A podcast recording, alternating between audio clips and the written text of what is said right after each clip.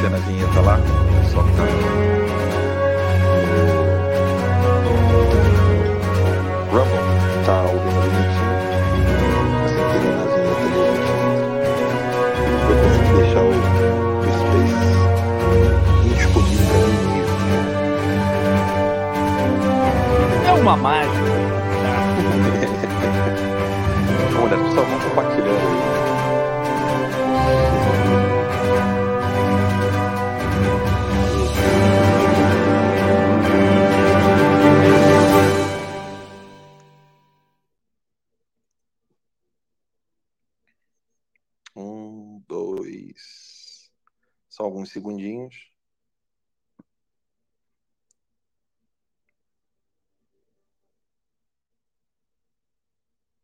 Muito bem, pessoal. Estamos então iniciando o nosso Guerra de Informação, hoje, dia 23 de maio de 2023, aqui no Notícias Sem Máscara, uma empresa de comunicação do grupo Terça Livre, artigo 220. Eu sou o Alan dos Santos, estou aqui com vocês ao vivo no Rumble e no Cloud Hub. Conto aí com a divulgação de todos vocês. A gente tem alguns assuntos para tratar aí. E eu quero, primeiramente, dar boa noite ao meu co-host aqui, Daniel Bertorelli. Boa noite, Daniel, tudo bom? Boa noite, Alan. Tudo bem por aqui na Virgínia? Boa noite, pessoal. Espero que de onde vocês estejam ouvindo aí, esteja tudo bem, seja aqui nos Estados Unidos, pessoal que acompanha a gente aí na Europa e, é claro, a galera que está no Brasil. Boa noite, cheio de assunto para a gente falar hoje aí, hein, Alan? Tem, tem bastante assunto. Lembrando a todos vocês aqui que o programa Guerra de Informação, apresentado por mim, Alan dos Santos, jornalista no exílio aqui na, na Flórida, em Orlando, e o meu co-host aqui, Daniel Bertorelli. Por hora, o programa ainda não está por vídeo, devido a inúmeros, inúmeras dificuldades que eu enfrento. Então, para que vocês não fiquem sem informação, sacrifico aí algumas horinhas da minha noite mesmo que isso acabe, às vezes, sacrificando o tempo que eu posso falar com as crianças, a minha esposa, por telefone, mas é importante a gente estar tá sempre informando as pessoas em um momento em que a informação do Brasil tornou-se completamente proibida. Todo mundo que fale qualquer coisa sobre qualquer assunto tem que seguir uma cartilha para não ser expulso das plataformas digitais ou simplesmente bloqueado no Brasil e etc. Então, Contamos com vocês, é, a colaboração de todos vocês, para que compartilhem, avisem, divulguem e queremos a participação de vocês cada vez mais aqui no programa, inclusive falando conosco. Então eu e o Daniel a gente faz uma leitura rápida aqui de algumas matérias e depois eu vou liberando o microfone à medida em que vocês vão fazendo o request, o pedido ali, né? Então se você está no Rumble nos acompanhando, muito obrigado a você que está nos acompanhando no Rumble. Vou ficar aqui lendo os comentários, então não deixe de comentar. Em breve eu estarei nos estúdios do Rumble. É, tem um aqui pertinho de casa, né? Que é lá na, em Tampa. Eu estarei lá. O canal do Terça Livre no Rumble é, se escreve Rumble, né? R-U-M-B-L-E, rumble.com barra canal Terca Livre. E lá você vai poder acompanhar todas as nossas transmissões ao vivo. Já tem aqui um perfil chamado Botijão. Falou: deixem o like, galera. Recentemente, na última live também, teve gente que fez até super chat lá pelo Rumble. Muito obrigado pelo carinho de vocês, obrigado pela audiência. E a você que está nos ouvindo depois pelo Spotify, no programa Guerra de Informação. Muitíssimo obrigado aí pela sua participação e a divulgação. Né? Deixe seu like aqui no Rumble, deixe sua curtida aqui no Twitter. E vamos de pauta, Daniel. Já fizemos a apresentação, vamos de pauta. Vou de trás para frente aqui das coisas mais recentes. Vamos lá. Até, até as mais antigas. Daniel Bertorelli. É, De Santos anunciou, então, candidatura. Vai, vai anunciar a, a candidatura dele em um evento do Spaces, igual esse que nós estamos fazendo aqui agora, com ninguém mais, ninguém menos do que o Elon Musk, o dono da plataforma. Né? O governador de Santos então fez esse anúncio uh, para essa corrida presidencial de 2024. Diferente do Brasil, o que, que acontece aqui nos Estados Unidos, pessoal? É, você pode preparar sua candidatura com quanto tempo você quiser. Não existe limite para essa declaração de que você tem intenções de se candidatar a, a presidente. Então, isso ocorre muitas vezes até com, com uma boa antecipação, porque primeiro você é, precisa ser eleito dentro do partido. Se você é republicano, então no Partido Republicano você precisa ganhar votos nas primárias, são chamadas primárias. E depois disso, você, uma vez ganhando dentro do seu partido, você vai disputar as eleições com quem ganhar as primárias do Partido Democrata. Então, para que você entenda, primeiro vem a candidatura interna no partido e depois é que vai para o embate da candidatura entre os dois partidos. E aí que... Para quem gosta, para quem gosta de esporte, Alan, essa essa explicação fica molezinha quando a gente fala em eliminatórias e, e, e finais, né? Você tem aí as eliminatórias dentro do, dos próprios partidos e você tem, obviamente, a final e a final ela não é interna, né? A final vira aquele embate. Aqui nos Estados Unidos existem outros partidos, mas os, os, uh, os mais poderosos e vamos dizer os que de fato têm relevância e, e no, no, cenário é, nacional e estadual são os, os partidos, né? O Partido Republicano e os democratas. Então essa corrida interna aí é como se fosse eliminatórias, né? Em qualquer esporte e ela é interna. E as finais, ou seja, quando vira um embate de um partido contra o outro, aí sim são as eleições de fato mesmo que vão, decidir, né? Quem que vão ser é, os, os, governadores, quem que, quem que vão ser os, o, o, presidente, quem vai ser o presidente e por aí vai, né? Exatamente. E aqui até no esporte meio que funciona assim, né? É, um time de basquete ou de futebol americano ou de beisebol ou de hockey, etc. Eles primeiro têm um campeonato no, no lado leste, depois tem um campeonato no lado oeste e os dois depois se enfrentam no que eles chamam de grande final. Bem, no partido aqui funciona da mesma maneira. Então é, já tá, já tem um tempo, já tem alguns meses que todo mundo é, sabia que o Trump não iria ficar sozinho ali, isolado, sem nenhum competidor dentro do Partido Republicano. E o DeSantis ele ganhou força pelo fato de que a Flórida, ao lado do Texas, é, liderou aí o local paraíso da liberdade no período mais duro aí de pandemia, lockdown, obrigação de vacina, etc. Então a Flórida e o Texas, até mais a Flórida do que o Texas, viraram então um paraíso. Muita gente saiu dos estados é, liderados por democratas, é, como Califórnia, Nova York, é, até New Jersey, né? Mas assim, os, os mais, mais, os mais ferrenhos, né? Uh, a própria, o, o próprio, próprio, estado de Maryland, e, enfim, os estados controlados pelos, pelo, pela esquerda a, é, acabou tendo um êxodo. Muita gente saiu desses locais e foram morar em, no Texas e também na, na Flórida. E na Flórida eu vi isso com meus próprios olhos, tenho acompanhado. Não, não, não moro no Texas, não sou do Texas, mas óbvio, a gente tem bastante contato, então a gente acabou vendo muitos relatos interessantíssimos lá no Texas. É, grandes personalidades saíram da Califórnia, é, o Elon Musk é um deles, é, o Ben Shapiro. Uh, vai, vai listando aí, Daniel. Joe Rogan, Joe, Joe Rogan, saiu da Califórnia, foi para Austin, no Texas.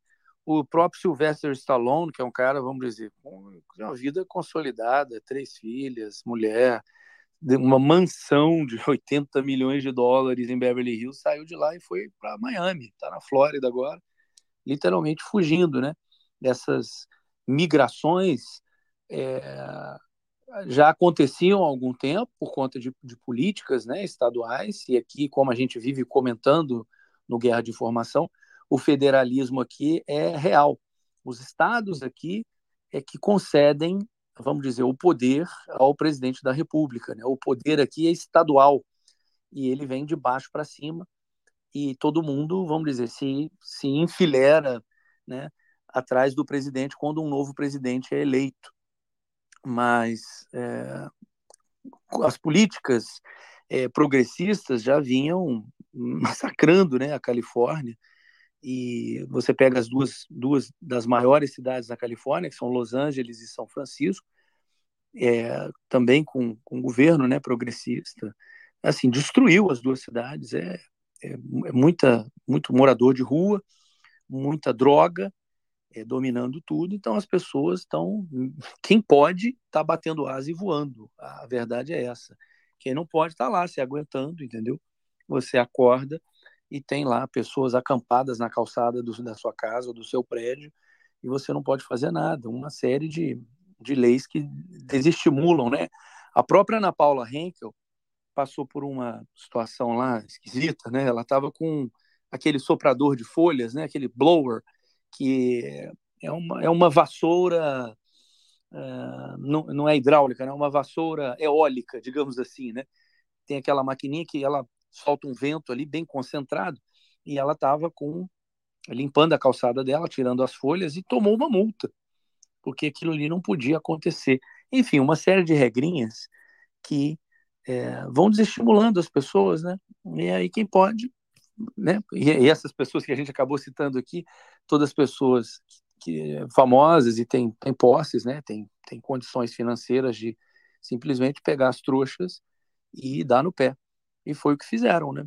E, enfim, a gente faço votos para que eles consigam eventualmente reverter isso, mas a migração interna dentro dos Estados Unidos, que já acontecia, foi acentuada depois da pandemia, né?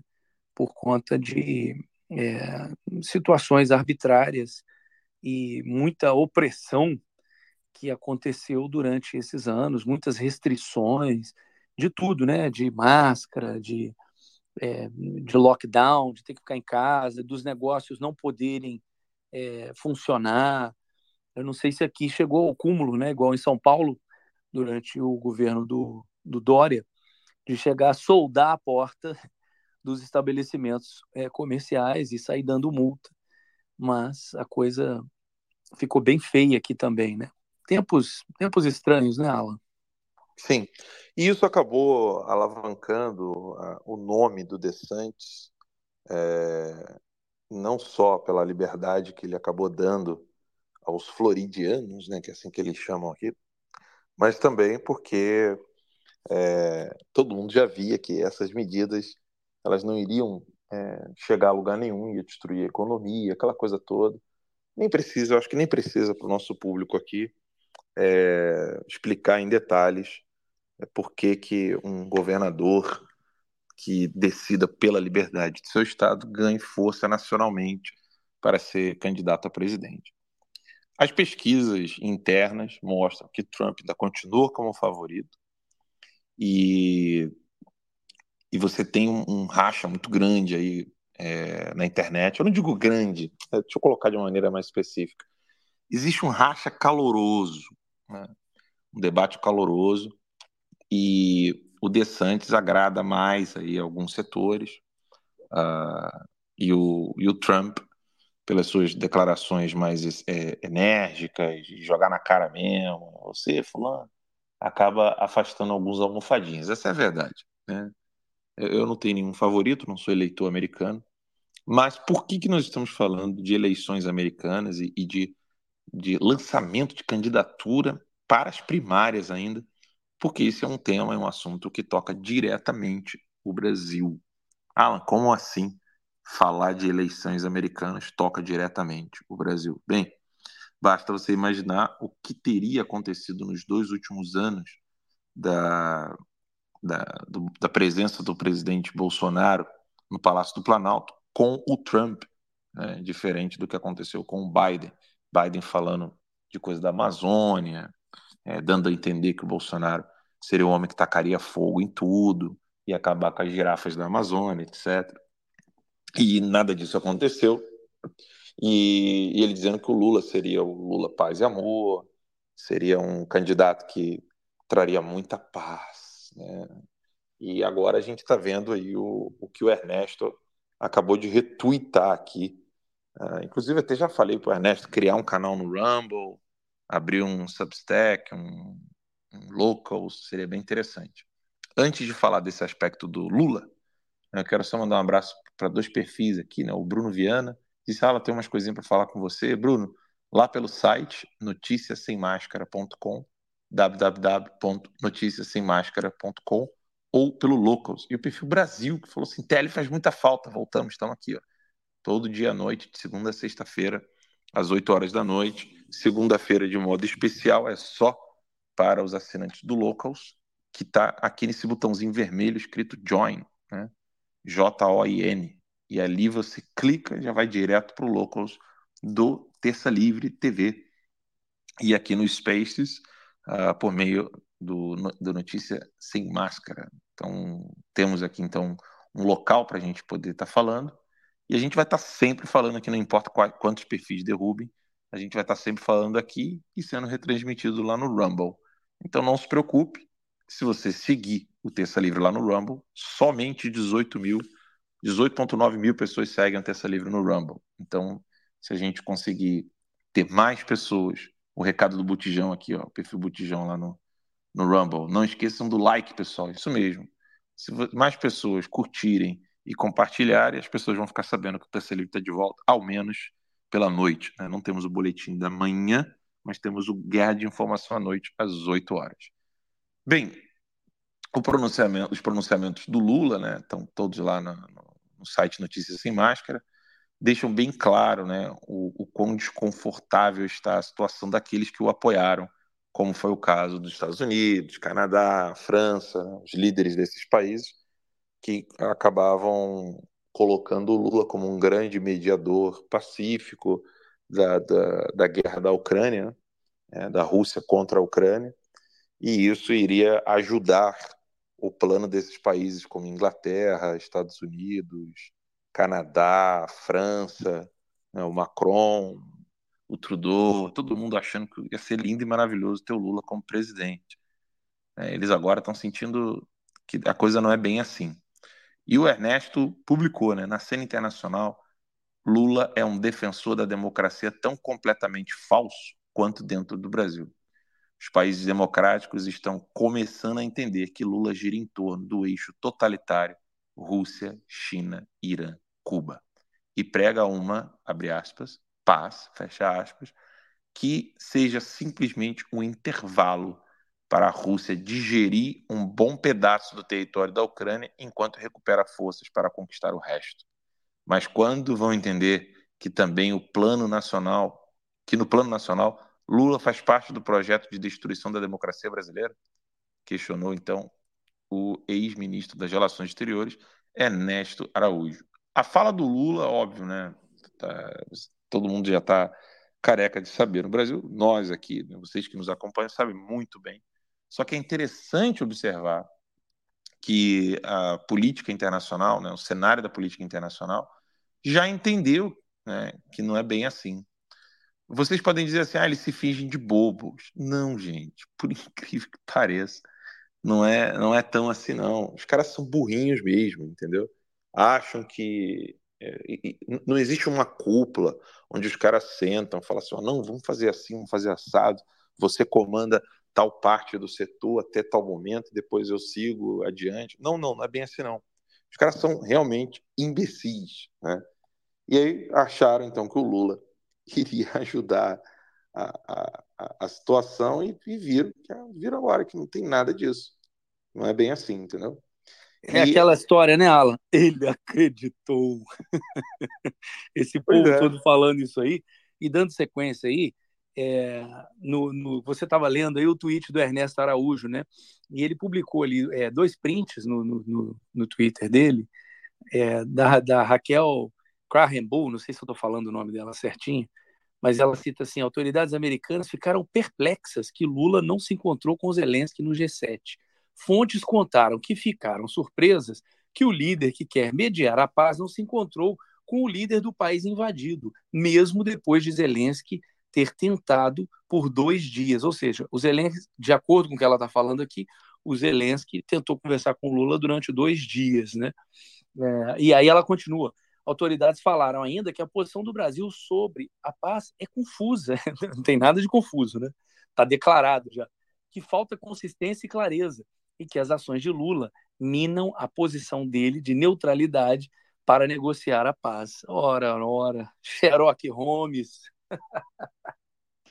Pois é, Sherlock Holmes mesmo, cara. Assim, é, é, é impressionante a gente ver é, isso acontecer, porque assim, é que nem no Brasil, quando o Olavo tentava avisar certos políticos, para vocês entenderem essa coisa do cenário internacional, para não imaginar que é, é, é, só teatrinho, tem, tem um, um, um existe ali um, vamos dizer assim, um, um, consciente de teatro, existe. Mas para que vocês entendam, é, quantas vezes o, o Bolsonaro e, e, os apoiadores do Bolsonaro deixaram bem claro uh, para Deltan, é, Dallagnol, Moro, que esse pessoal não respeita leis, e, é, não respeita Constituição, não respeita a democracia, e eles achavam que toda a injustiça que estava sendo feita contra o Bolsonaro nunca iria encostar neles, porque eles achavam que eles vestiam uma roupinha que os tornaria é, inofensivos aos revolucionários. Qual roupinha é essa? A roupinha do eu não quero te calar, né? liberdade para todos. Você tem todo o direito de ter sua opinião. Aqueles clichês e chavões. E quando a, a, a toba entra, né, não tem ombro, né? E aí todo mundo, eita, eu entrei na suruba, podia jurar que chegaria uma hora ali que eles iam fazer um culto. Não rolou o culto, não rolou a missa, não rolou nada. Virou suruba em última instância e todo mundo se ferrou. É exatamente isso. Então, para que vocês entendam, no cenário internacional não muda muito, tá? É, é uma analogia que eu quero que vocês entendam, para vocês não imaginarem que a coisa está assim, ultra mega clara. Vou dar um, um exemplo de como que as coisas não estão claras para certos grupos políticos. Aqui nos Estados Unidos, ainda dentro desse primeiro tópico que a gente abriu da, é, com relação ao DeSantis e o Trump, é, o que eu estou observando aqui é, entre os comentadores políticos, influenciadores digitais, enfim, o que, que eu percebo? Eles não entenderam que tudo que os democratas querem é que a direita fique completamente dividida entre Trump e DeSantis e isso possa enfraquecer o eleitorado do meio, né? aquele eleitor silencioso que fica ali meio que observando as coisas, que é aquele cara, vamos botar assim, aquele, aquele perfil psicológico do cara que fala assim: ah, não sou nem direita nem esquerda, eu só quero o bem do meu país. Os extremos se aproximam, se tocam, né? é o isentão, o famoso isentão. Né? Tudo o que a, a, a esquerda americana quer é que realmente ocorra isso. A esquerda é tão ciente desse perigo que quando o Ciro Gomes estava ali um pouco, um pouco exacerbado na sua crítica ao Lula, muitos líderes de esquerda chegaram no, no próprio Ciro Gomes falaram assim, freia um pouquinho, a gente já entendeu que você está querendo antagonizar aí com Lula e já está até elogiando Bolsonaro, mas it's too much, sabe? Tá indo, é, tá indo de, é, é, você está indo longe demais, tá bom, né? Não faça isso não. A esquerda oculta esse debate. Não tem um site, um site, inclusive mainstream, que dê a devida importância da discordância do Ciro Gomes em relação ao Lula. Isso é frequente. Eles não colocam em evidência quando tem que noticiar, noticiam com muito dedinho, né? Noticiam com, com uma certa é, prudência. Isso. Um framing, né? Eles fazem um recorte ali para não falar que não noticiaram. Eles pegam ali um recorte de alguma coisa sem relevância, às vezes uma declaração, e colocam aquilo ali. E aí, vamos dizer, as pessoas não podem falar que aquilo não foi noticiado, entendeu? Mas eles é diferente, né? Você estampar alguma coisa na capa do jornal ou você colocar ali uma notinha na, na página 10, no cantinho assim, da página. E é o que eles fazem quando lhes convém. Por exemplo, quando o Abraham Weintraub queria antagonizar ali com o Bolsonaro, a relevância do Abraham, do Abraham, mesmo nas redes sociais, ela é pequena. Pode ver assim, dá, dá, não digo só agora, né? Dá para ver que há uma, uma aderência numérica pequena das falas, das opiniões dele, etc. E a imprensa noticiava uma coisa dessa como se fosse uma, um grande acontecimento de divisão na direita. Então, o, vejam que eles fazem esse jogo de mostrar que existem dois lados antagônicos equivalentes e que estão agora, um perde força, o outro ganha força. Sim, é, é ruim. Embora o, o lado positivo de tudo isso é que os americanos entendem que não existe um partido único. Né? O que às vezes tanto apoiadores do Bolsonaro quanto apoiadores do Weintraub vão entender que só pode existir um lado. Né? É, eu entendo que as, que as opiniões do Weintraub não são racionais, mas eu entendo quando o, o Abraham encontra eco em pessoas que querem criticar posições, falas, decisões do Bolsonaro ou de seus ministros, mas não encontra ombro amigo para poder simplesmente falar assim, pô, só eu que vi isso. É. Sei se está tá ficando claro o que eu estou querendo dizer para vocês, mas assim, é... e até quando vocês subirem aqui para falar, né, eu quero que vocês comentem sobre isso, mesmo que a pauta vá rodando. Né? Existe uma, uma falta de lugar para você chegar e falar assim, pô, eu não concordo com a fala do Tarcísio. Acho, acho sensacional o trabalho que ele está fazendo junto com o Derrite na segurança pública. Mas a fala dele com relação a. Eita, será que o Alan caiu aí? Cara, Ou será que eu que Não, é, sou eu aqui, cara, que eu tô na varanda aqui, eu já tentei resolver ah, tá essa bosta desse problema, não consigo de jeito nenhum. Mas você ouviu o que eu falei aí ou não? Perdi a última frase. Não, que eu, quando o cara quer. Do Derrite. É, não, assim, o, o, o Derrite tá fazendo um trabalho sensacional e isso é culpa do Tarcísio, ou seja, é mérito, né? Eu falo culpa brincando. Mas, assim, é mérito do, do, do, do Tarcísio esse trabalho excelente que o Derrite está fazendo. Então, se você consegue ser racional o suficiente para entender, opa, tá fazendo um trabalho excelente aqui, tá fazendo uma bosta ali, é, você não entende a, a coisa de modo binário, não existe eco na, na, na, crítica. E aí vira aquele, aquele perfil psicológico que ninguém gosta, né? que é o apoiador cego, né, que não quer falar nada, não critica nada, é tudo lindo, maravilhoso. Com falas como, por exemplo, não, confio, Bolsonaro tem estratégia. Pô, pobre coitado do Bolsonaro, meu Deus do céu, eu queria muito poder ajudá-lo mais. Mas, infelizmente, não, não tem estratégia nenhuma, zero. Né? Não, não me venha dizer isso. Isso se provou aí. É, e não é, não é a análise que eu faço não é nem sobre competência ou incompetência pessoal, é mais por falta de meios mesmo. Não, Bolsonaro não tem com o que trabalhar. Vai trabalhar com um bando de militar sem vergonha, vagabundo, que só pensa em, em, em, em levar grana para o próprio bolso e está pouquíssimo preocupado com os interesses nacionais. Como é que você vai trabalhar com umas Forças Armadas desse tipo? Uma Força Armada que não quer nem, nem sequer é, combater o crime organizado, o narcotráfico internacional, é, uma mídia que está completamente tomada pela esquerda, que recentemente descobriu-se que tem algum jornalista aqui a colar que pensa diferente, mas que tem, tem que tomar cuidado para não ser expulso da emissora que trabalha, seja lá rádio ou TV, ou seja, mesmo que por meios, né, o, o Bolsonaro não, não tem. Então, assim, uh, você não tem como ter estratégia numa situação dessa.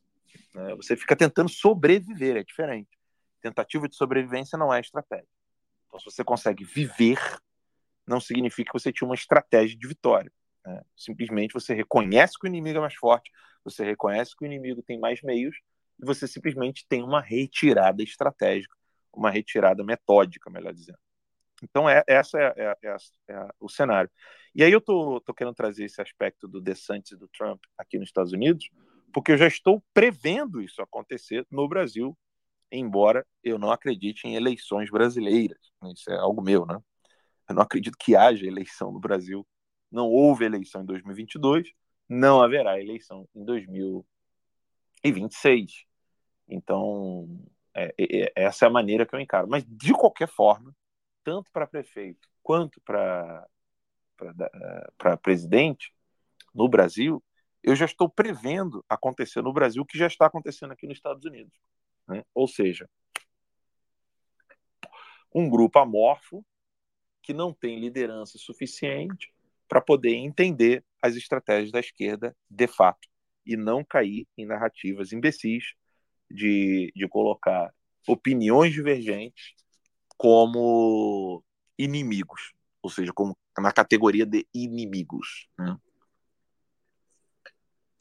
Peraí que meu cigarrinho está quase apagando aqui. Hum. E, e é isso que está acontecendo já aqui nos Estados Unidos. Eu estou vendo pessoas que eu conheço de ambos os lados, ou seja, apoiadores do Trump e apoiadores do DeSantis, que vão dizer que não, o Trump, na verdade, nunca foi de direita, ele é falso, ele é um globalista, ele é pró-sistema, que não sei o quê. E o, e o apoiador do Trump vai dizer que o DeSantis é um pilantra que está querendo escalar na, nos ombros do, do, Trump, porque o Trump é que, na verdade, fez tudo, o DeSantis não seria nada sem o Trump. Ou seja, é, isso é uma visão é, bem pequena do cenário político americano, e eu estou, assim, é, é batata, it's potato, como fala o Daniel. it's potato, é batata. It's potato. É a famosa, é aquela famosa máxima, né? Dividir para conquistar. Você coloca ali, né, o pessoal dentro de uma casa brigando um com o outro, para na hora que ele tiver que sair na rua e brigar com quem realmente importa, vai estar tá todo mundo estrupiado, tá todo mundo já arrebentado, todo mundo já com a reputação é, moída, entendeu? A gente viu, acompanhamos isso aqui nas eleições, é que aqui a coisa é bem mais dura, né, gente? Eu não sei se todo mundo aí acompanha, mas o, os debates aqui, eles são muito duros, entendeu? Até porque as pessoas aqui têm um, um nível um pouco melhor do que no Brasil, é, principalmente é, em se falando de debate presidencial, entendeu? E o Trump na, na, nas eleições, nas duas, né, eleições, tanto a que ele ganhou quanto a última, né? Ele passou como um trator por cima de todo mundo. Primeiro nas primárias, né, nas eliminatórias, como a gente comentou aí, passou por cima de todo mundo, mas assim, bom trator, sem pena nem dó. E depois, é, durante a, a, eleição, quem não se lembra aí, né, das, das falas aí, que a maioria era uma fala, virava um meme na hora do que o Trump falava, disputando a eleição ali, brigando com a, brigando no debate, né? Não no sentido literal com a Hillary Clinton. Ela falando: "Ah, eu não consigo ver um homem desse na presidência". Aí ele responde, né, ali de pronto, né? Mas é claro, senão você estaria na cadeia, né? You would be in jail. Ele fala assim, você estaria presa, né? Enfim, é... essa coisa do dividir para conquistar é muito é é muito penosa, né? é muito danosa. E aconteceu aqui, vai continuar sempre acontecendo, a estratégia mais velha que é andar para frente. E o que o Alan está falando aí, eu não tenho, eu não consigo imaginar uma pessoa é, qual o argumento para a pessoa discordar desse desse ponto aí, de não achar que isso não vai acontecer no Brasil. Sempre aconteceu, fora aqui no Brasil agora, né? Lembrem-se, estava todo mundo falando: não, temos um Congresso forte, vamos fazer oposição ao Lula. Cadê esse Congresso forte? E assim, se o Congresso estivesse forte, o STF vai lá e anula o que quer e o que não quer. Olha o Daniel Silveira indo, indo preso aí. Nove anos de cadeia. É. Então, assim, do, do que adianta? Do que adianta isso? Ah, temos um Congresso forte. Não, você tem ali uns cinco leões ali dentro do Congresso e pessoas assim inteligentes e dispostas a botar a boca no trombone. Mas não é o suficiente, porque a maioria ali são cordeirinhos, entendeu? São são zebras tentando se camuflar na multidão ali. Aí vem emendas parlamentares, aí começa o dinheiro a cair para todo mundo, e aí é aquela velha história, aquele Brasilzão que todo mundo conhece, termina em pizza mesmo. Todo mundo, né? É uma palavra forte, mas é uma descrição da realidade. Todo mundo literalmente comprado, subornado ali, por vias legais ou não, né? No, da melhor forma ali para eles, no caso, é não, não precisar ter que carregar o dinheiro na cueca ou guardar em malas e mais malas de dinheiro num apartamento vazio. é, mas fazer a coisa de uma forma cada vez mais legal, né? Isso me lembra a saga aí da, que a gente comenta aqui às vezes de filme, né, Alan? A saga do Michael Corleone no Poderoso Chefão é tentar transformar, é tentar legalizar os negócios da família, entendeu? E agora, qualquer lei que se passe, o STF se julgar conveniente, ele anula, e, da, e daqui a pouco está criando lei, entendeu? Então, assim, é, é difícil, é, é desesperador. Se você. Mas, mas, Dan, o, o, fato desesperador, vamos trazer, vamos voltar aqui para o ponto que eu quero alertar vocês já de antemão, que já vai acontecer no Brasil e já está acontecendo aqui. Né? As acusações, por exemplo, do Trump de que o, o DeSantis seria pró-China. Né? e as acusações do, do DeSantis de que o Trump seria globalista. Eles não falam isso abertamente, o Trump algumas vezes até falou algumas coisas abertamente, como essa coisa da China, e os seguidores é que você consegue ver assim a temperatura. Eu, eu prevejo isso acontecer no Brasil do mesmíssimo jeito, da mesmíssima maneira. Uh, você tem aí nomes que estão crescendo no Brasil, como o próprio Salles, é, o Luiz Felipe, Uh, o Nicolas é muito jovem, né? Mas você tem ali é, os deputados que às vezes não tem muita proposta, não tem nenhuma ideia, essa é a verdade. E a única defesa desses deputados é dizer o seguinte: eu sou fiel aliado do Bolsonaro. Acabou, ponto final, puf, acabou. E isso é o suficiente para que ele seja eleito, para que ele possa emitir opinião, para que ele fale qualquer coisa, ou que ele se omita e ele possa ser, então, é, defendido mesmo na sua missão. Isso está acontecendo no Brasil. Então, se as pessoas quiserem outro nome ou qualquer outra coisa é, diferente de, do PL, por exemplo, perceber que não é o PL ou, ou, que não é o. Vai todo mundo dizer que é traidor, e, e isso é exatamente o que a esquerda quer.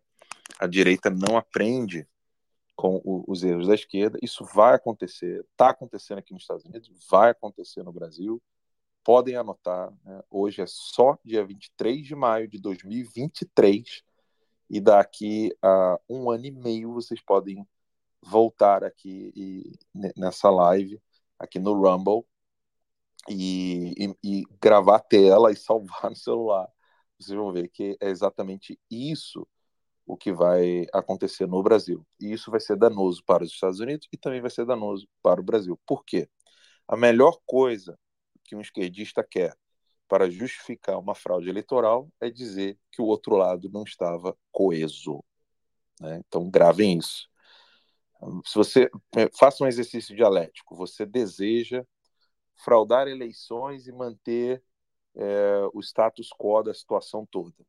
O que você prefere? Que o outro lado fique completamente coeso, não é unido igual quinta série, não, tá, gente? Vamos usar as palavras certas.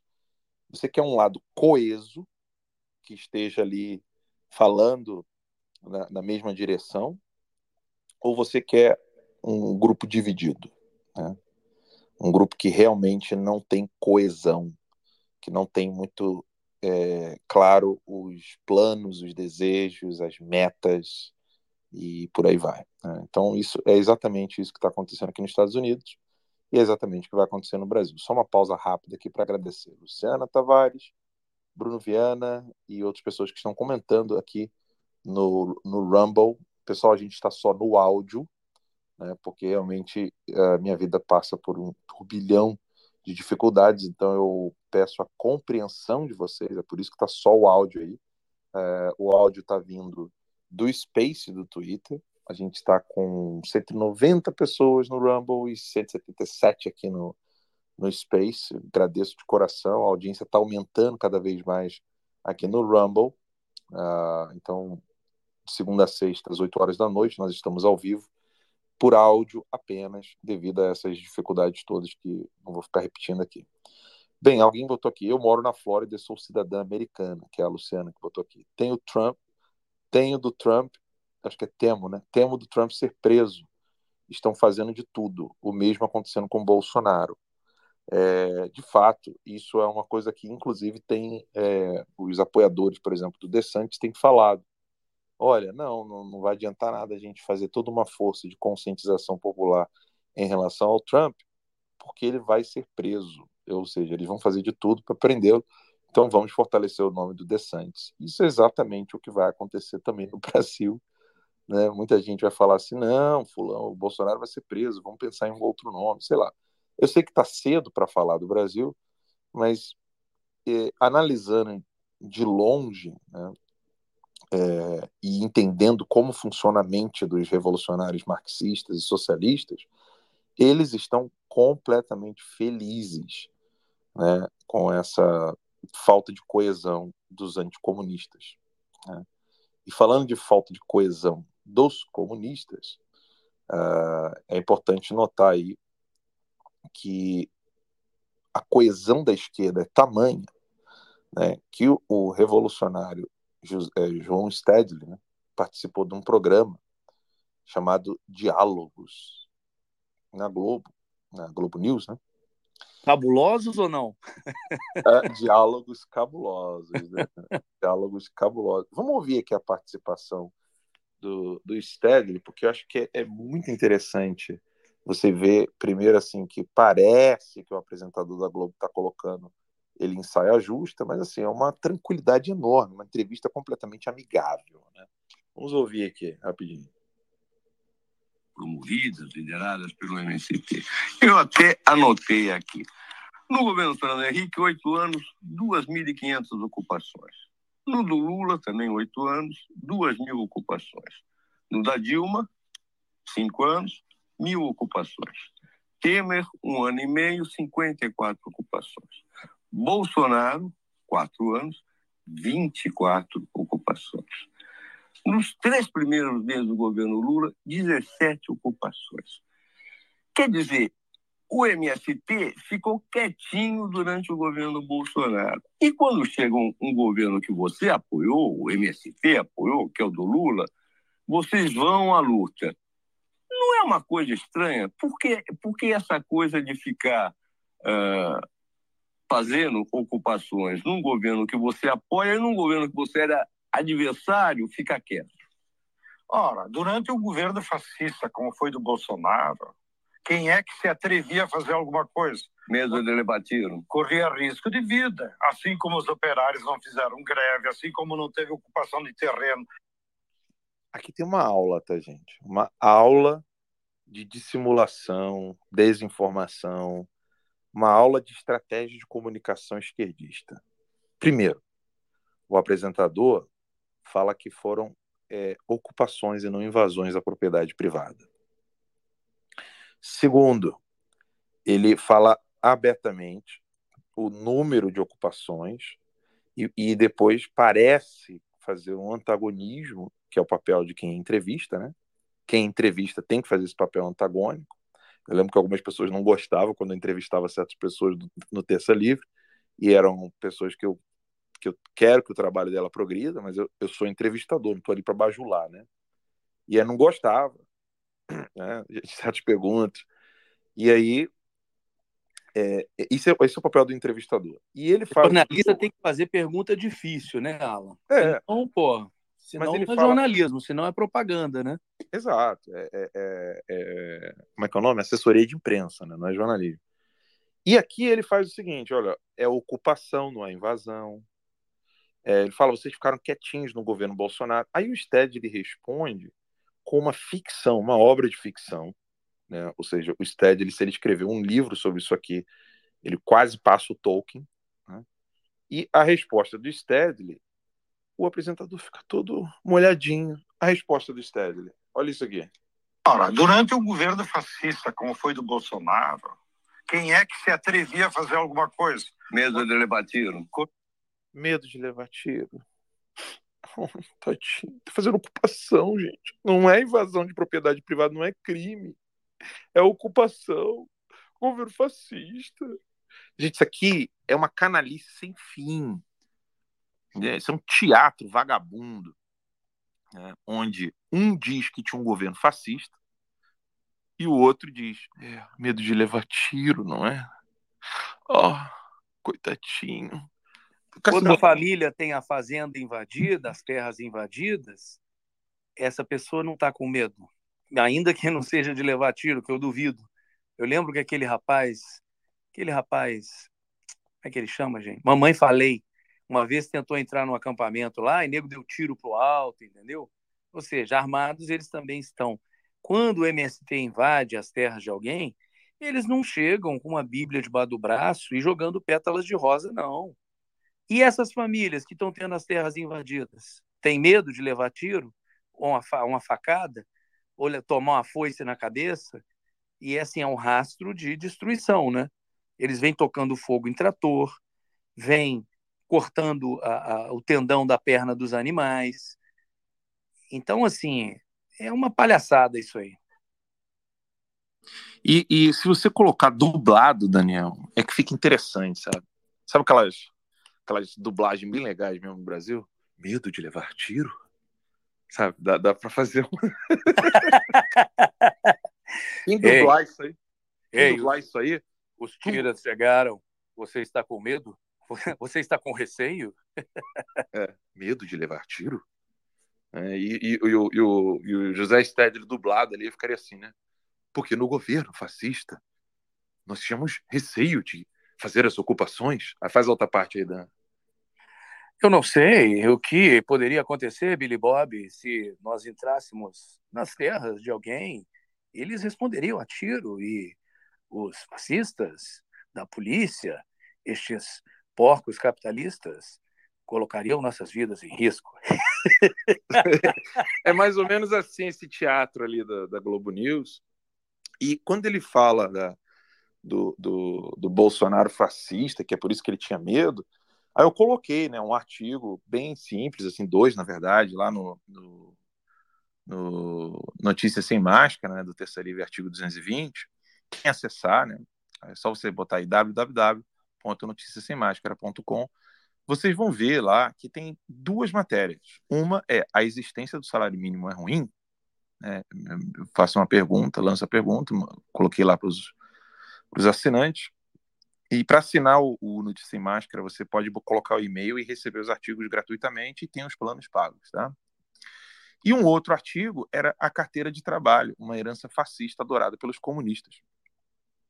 Veja, a Carta de Lavoro, fascista, ela foi criada, né, lembrando aqui, ela foi criada no regime fascista de Benito Mussolini, em 21 de abril de 1927.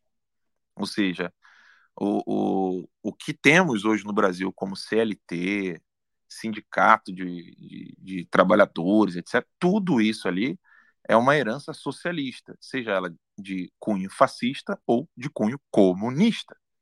Mas isso é socialista. É do regime do nacional socialismo ou do internacional socialismo. Do nacional socialismo é o nazismo. E do internacional socialismo é o comunismo. Simples assim. É, eu coloquei até uma foto de uma moeda cunhada de 1934 do regime nazista, onde tem a foice e o martelo. Então, para você que pensa aí que o o nazismo é de direita. Né? A CLT é fascista. Então veja, veja a, a, o malabarismo do Stedley para cunhar no imaginário popular que está assistindo a Globo News que, na verdade, o Bolsonaro é um fascista, diferente de nós, que somos apenas a favor dos operários, trabalhadores, ou do campo, do proletário, ou do, do campesino que vive, coitadinho, rendando a terra, sem poder ter, sem nem poder quase ter terra própria, enquanto os ricos têm extensões e extensões de terra é, é, que não estão sendo bem aproveitadas, ou seja, existe um, um, como é que eles falam o termo? É aproveitamento, como é que é o nome do, do termo que eles usam? É o uso social da terra. Né? Uso né? social da terra, né? Ou seja, oh, que absurdo. Ou seja, é, é, é uma canalice, e daí você vê assim o, o quanto que o imaginário popular está realmente carcomido pelas ideias socialistas. Para que vocês tenham ideia, eu tenho assinantes defendendo a CLT, dizendo que antes né, da CLT, o, o pai ou a mãe, sei lá, tinha tra vivido, trabalhava como escravo, ou teve uma diferença enorme na vida dele, etc. É, então, vejam só, entre nós aqui da direita, se vocês perguntarem para o papai, para a mamãe, para o tio, para a tia, para o vô, para a avó, eles vão defender a CLT fascista, sem saber que ela é fascista, sem saber que ela é socialista. Eles vão defender o salário mínimo. Tem gente que não entende. Teve um, um, um assinante, gente, assinante pago do Terça Livre, que argumentou o seguinte: pô, mas peraí, você acha, acha justo que alguém receba abaixo do mínimo? Sendo que o argumento não é esse, o argumento é que não haja mínimo e você trabalhe o quanto você quiser. Se você quer trabalhar 10 horas, é, 10 reais por hora, se você quer trabalhar 15 reais por hora, 50 reais por hora, você vai procurar ali o trabalho. E se não tiver uma intervenção do Estado na relação entre empregador e empregado, você tem mais opções se a pessoa pensa assim, pô, mas isso é uma ficção, não, não é ficção, não. Bem-vindo aos Estados Unidos da América. Vem aqui que você vai saber do que, eu estou falando. Se você chegar nos Estados Unidos, pisar nos Estados Unidos, morar nos Estados Unidos, você vai ver que é assim que a coisa funciona. Enquanto que a tese contrária, ela existe no Brasil e não dá certo. E não precisa pisar nos Estados Unidos.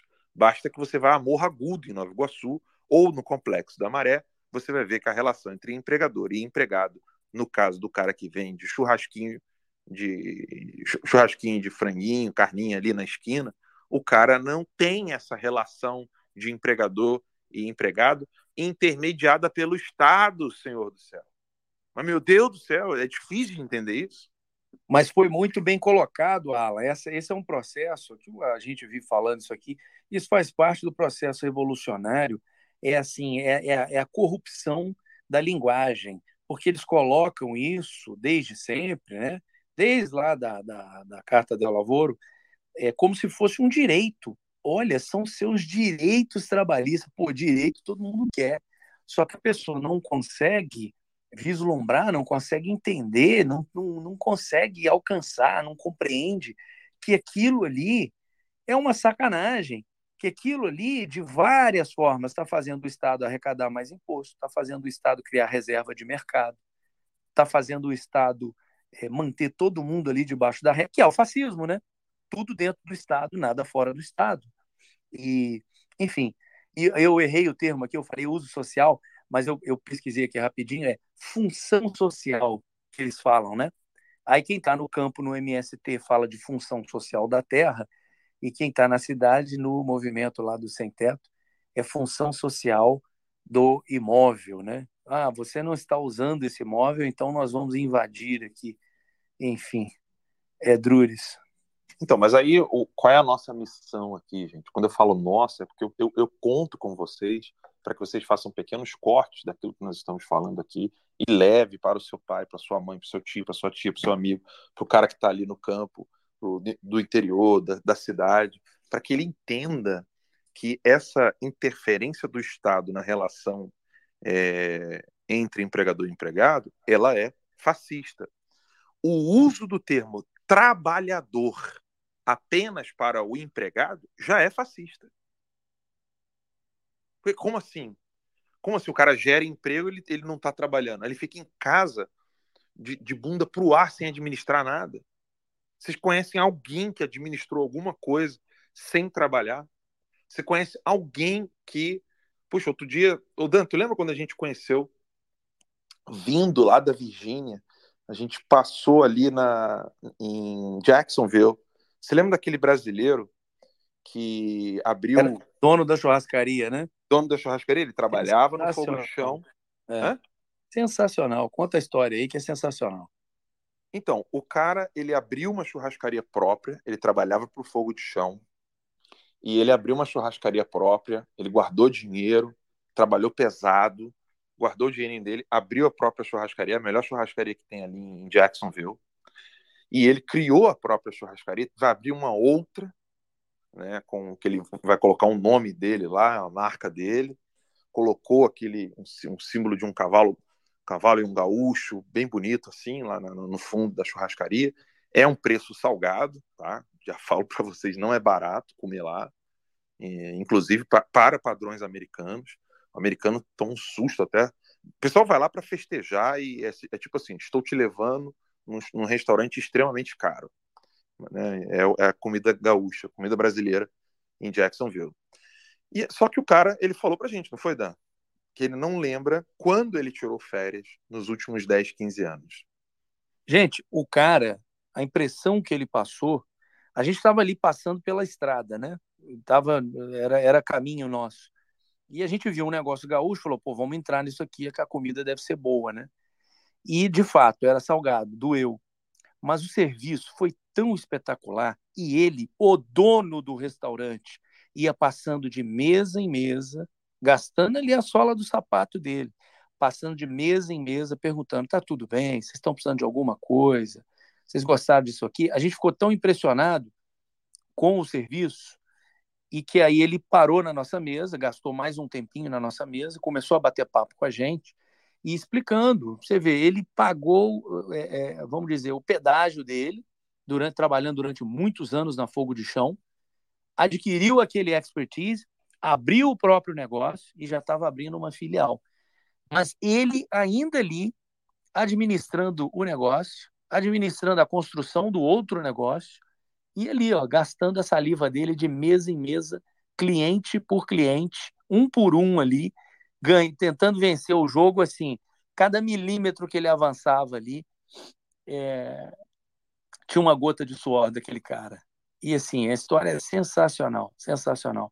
Eu vou falar que, que dono de negócio, empreendedor, ah, tá explorando o trabalhador, falo, olha, pode até ter, não, não estou falando que isso não existe, entendeu? Mas num lugar onde não tem essa intervenção estatal pesadíssima, igual é no Brasil, desanima né, as pessoas a quererem trabalhar é, no Brasil, querer investir no Brasil, né? Ô Dan, convenhamos, o raciocínio, ele sempre... Gente, raciocínio, a palavra raciocinar, ela nunca, nunca, gravem isso, tá? Ela nunca é indutiva. O raciocínio, por natureza, ele é dedutivo. Ou seja, você não pega uma experiência, você não pega uma parte e chama de todo. Você pega o todo e define o que aquilo é. Então, se existe um ou, ou alguns é, empregadores que não são pessoas humanas, ou seja, aquele cara que é um filho da puta, a verdade é que também o problema existe no outro lado, ou seja, que nem todo trabalhador é um trabalhador que está trabalhando com prazer, com alegria, ou que está querendo ver o negócio crescer para ele ganhar mais dinheiro. Ou seja, o defeito nunca pode ser o fator é, o fator categorizador de algo. Nunca. Ou seja, a essência nunca vai ser o, aquilo que foge à regra. E se, e se por algum acaso é, 99% ou 70%, seja lá o que for, a maioria, é, seja lá qual for a porcentagem, se a maioria dos empregadores fossem canalhas, vai surgir um empregador que não é e vai todo mundo querer trabalhar com ele. E se ele não souber fazer propaganda da sua benevolência, ele é maluco. Ele tem que saber fazer propaganda da sua própria benevolência. Resumo da ópera, gente. O Estado, ele é uma terceira empresa que nunca vai falir, que sempre vai ter dinheiro, pegando dinheiro dos outros, sem entregar o que se propõe a fazer. Ou seja, é para ter mais saúde, segurança, transporte, é, mobilidade urbana, blá, blá, blá, blá, blá, blá o Estado nunca vai cumprir com seus deveres, vai arrancar dinheiro dos dois, do empregador e do empregado, e quem sai como vilão no fim da história é o empregador. Bem, isso é uma coisa que está na cabeça dos, do, das pessoas que moram em países de terceiro mundo, tende a aumentar à medida em que a pobreza aumenta, porque você tem menos pessoas, você tem bem menos pessoas tentando se aventurar a criar um negócio, porque cada vez mais fica difícil você pagar tantos impostos e o sacrifício não vale a pena, você não consegue obter o lucro desejado, a coisa vai piorando. E nos países mais pobres, isso essa ênfase né, de que o trabalhador é apenas o empregado e o empregador ele não é trabalhador, isso fica cada vez mais complicado. Então vejam, quando o Stead ele fala aquilo ali, ele pode não enganar a mim e a você. Mas há um menino de 15 anos né, que, quando nasceu, é, ele não sabia o que era um mundo sem o PT, né? porque ele, ele, ele é muito novinho. Ele viu Bolsonaro por quatro anos ali. O mundo, para ele, foi o governo do Bolsonaro quatro anos. Então, o, o, o objeto de comparação dele é o que ele viu do Bolsonaro de quatro anos e o futuro, que é esse presente agora, né, que é o Lula, nesse ano, no próximo ano, no outro e no outro. No imaginário de um menino de 15, 16 anos, o que ele tem como comparação é o governo Bolsonaro e o que vai acontecer com o PT agora. E se ele se sentir insatisfeito com alguma coisa do Lula, ele só tem os quatro anos do Bolsonaro para comparar. Aí ele fala: não, mas aí o pessoal da esquerda pode errar mais um pouquinho, porque aí daqui a quatro anos eu, eles podem tentar acertar os outros quatro anos que eles não fizeram direito. E por aí vai. Ou seja, já é um discurso preparado para a nova militância da esquerda nas escolas e universidades, porque a geração mais antiga ela é fascista, ela é retrógrada, ela é extremista. Nossa, você tinha que ver meu avô, né? Meu pai. Nossa, que loucura. Meu pai era amigo de um jornalista, cara, que estava fugindo da, da justiça do Brasil, para você ter uma ideia de tão perigoso que ele era. Ele é procurado pela Interpol. Meu pai tinha amizade com um cara desse, né? Conversava com esse jornalista, jornalista extremista, cheio de opiniões extremas. E, e, e, assim, a coisa vai entrando com, conforme, conforme o tempo passa, essa narrativa é martelada, martelada, martelada, martelada, martelada, martelada, que vira uma coisa assim, quase um dogma de fé. Ninguém questiona aquilo ali. Vou dar um exemplo para vocês aqui. Eu, era bom se tivesse assim, uma audiência mesmo para poder ouvir tipo 50 pessoas seguidamente, né? Perguntar a vocês o que, que vocês acham, por exemplo, o que foi o período do regime militar. É óbvio que todos vocês aqui, é, seguidores do Terça Livre, sabem né, que há muita mentira com relação ao período do regime militar. Mas nem os pontos positivos, nem os pontos negativos reais é de conhecimento público. As pessoas vão conversar uma com as outras ali, aí um vai dizer assim: não, meu tio sofreu pra caramba. Teu tio andava com quem? Nessa época. Ele, ele dava um rolé com quem? Fala para mim, o pessoal que sequestrava embaixador e tal. É, ou, ou, ficava é, andando com quem assaltava banco. E se ele tiver um avô, um tio, uma pessoa mais antiga, não, meu avô gostava muito, mas, pô, cara, que loucura, né? Ele gostava de ditadura, cara. Gostava de poderio militar ali. Ninguém sabe narrar com têmpera, ou seja, com equilíbrio, uh, o que realmente aconteceu no, no período de 64 a 88. É impressionante. Ou o cara idolatra, ou ele odeia. Difícil encontrar assim, alguém que chegue e explique assim, olha, é, nós tivemos um, um período é, de liberdade muito, muito maior do que a de hoje, por exemplo, mas era um período que as, as pessoas elas realmente não tinham liberdades civis, certas liberdades civis, porque os militares não permitiam. E os militares colaboravam com avanços de, é, avanços de, de poder né, da esquerda nas universidades e nos jornais. Por Teoria da panela de pressão do Golbery, né? Exatamente, o que aconteceu com, com o, o, o Gustavo Corsão, por exemplo, que foi duramente perseguido pela esquerda com a anuência dos militares. O caso do Carlos Lacerda, por exemplo. E por aí vai. É óbvio que é, os, os, militares fizeram exatamente o que eles fizeram com o pessoal ali na, no dia 9 de janeiro. Né? Eles acharam que nós estávamos ali para protegê-los.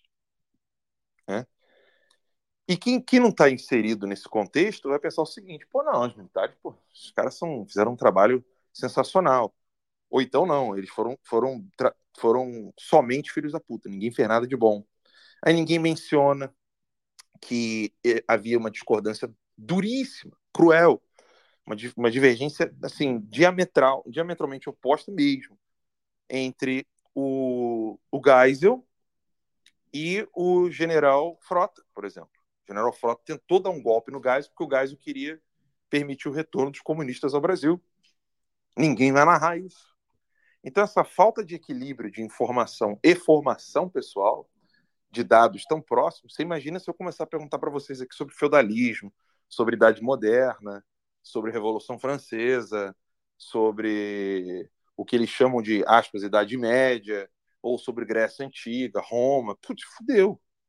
Se eu perguntar para uma pessoa dessa, que ela não sabe nem narrar o que aconteceu em 60, de 64 para cá, ela não, não, não conhece nada. Se eu perguntar para essa pessoa como é que era uh, o período é, de navegações marítimas no século VI, ou seja, é, do ano 500, 400, século V e VI, ou seja, o ano de 400, 500 e 600 ali, que é o século VII. O cara vai dizer para mim que nem tinha, não, tinha nada não. Pô, peraí, você nunca ouviu falar no São Brandão? Né? Os monges que, que faziam um trabalho de navegação, que foi, da, foi dos escritos de São Brandão, que inspirou, por exemplo, séculos depois, o próprio Pedro Álvares Cabral, porque está na carta do Pedro Álvares Cabral para o seu filho. O seu filho menciona para que ele leia a, a, os textos das crônicas ou, da, ou, dos relatos de São Brandão sobre as navegações e que isso foi o que inspirou Cabral a poder ir adiante. Assim, ninguém conta isso. Assim como ninguém conta que o nome Brasil veio daí vê exatamente dos textos de São Brandão que né, o Cabral lia, né, Pedro Alves Cabral lia com, com prazer. Todos, todos os navegadores tinham isso como um, um norte no imaginário deles, usavam o, o, aquele texto ali em busca daquela terra que eles chamavam de terra abençoada, né? blessed, blessed em inglês, que depois vai ficar terra de Brasil, depois vai virar Brasil, que significa terra abençoada. Ninguém menciona isso. Vocês, vocês imaginem só, gente. É, Para entender o, é, essa entrevista do Stedley como algo gravíssimo, você precisa entender o tamanho da ignorância do brasileiro com relação ao nome do próprio país, pelo amor de Deus. Quantos brasileiros sabem a origem do nome do próprio país? Os caras repetem uma coisa absurda que é você dizer que o Brasil tem o nome de Brasil por causa do pau-brasil. Pô, mas peraí, você está dizendo para mim, então, que ninguém sabe a origem do nome pau-brasil, mas aí o nome do país virou por causa do pau-brasil? E deram o nome de pau-brasil porque ele era um pau que dava onde, cara? sabe? Você fica, você fala assim, pô, peraí, amiguinho, você tá sacaneando meu cérebro, você tá dizendo que eu sou um imbecil, que eu não consigo ter lógica eu não consigo fazer nenhum raciocínio lógico. Como é que um país pode se chamar Brasil por causa de um pedaço de pau chamado madeira, né? Pau Brasil, se ninguém fala de onde surgiu então o nome Pau Brasil? Por que, que ninguém menciona que é exatamente o que estava descrito nos textos de São Brandão, falando que, e, e, que eles fizeram navegações no Atlântico, que eles foram adiante, que depois de uma tempestade, depois disso, depois daquilo, eles chegaram numa terra abençoada que tinha uma mata maravilhosa, plantas, muitas flores, muitas frutas, que ali tinha ouro, que ali tinha tudo, que era essa terra, terra abençoada, que era esse lugar que eles deveriam de voltar. Isso século V, século V, texto do século V. E aí você tem isso, essa prova documental, a carta de, de Pedro Alves Cabral ao seu filho, falando exatamente isso que ele se inspirou nessa carta para poder encontrar essa terra abençoada que o Fernão de Noronha vai chamar de Terra de Santa Cruz. Ou seja, o Brasil não sabe nem a sua própria identidade. É aqui eu quero levar uh, uh, o debate, a pauta, a nossa conversa aqui, Daniel, para um outro assunto, né, que é a entrevista do Luiz Felipe de Orleans e Braganças ao Flow Podcast, e que ele menciona o brasileiro é, ainda não se perguntou o que ele é e qual é a sua função no mundo. É, eu tenho orgulho de ser brasileiro. O que fizeram com o Brasil e com os brasileiros não me orgulha, mas eu tenho orgulho do meu país, tenho orgulho da minha história. E até ouso, né, toda vez que eu encontro alguém que fala assim, eu sou patriota, eu quero ver se você é patriota mesmo, eu quero ver o quanto que você conhece da história do seu próprio país.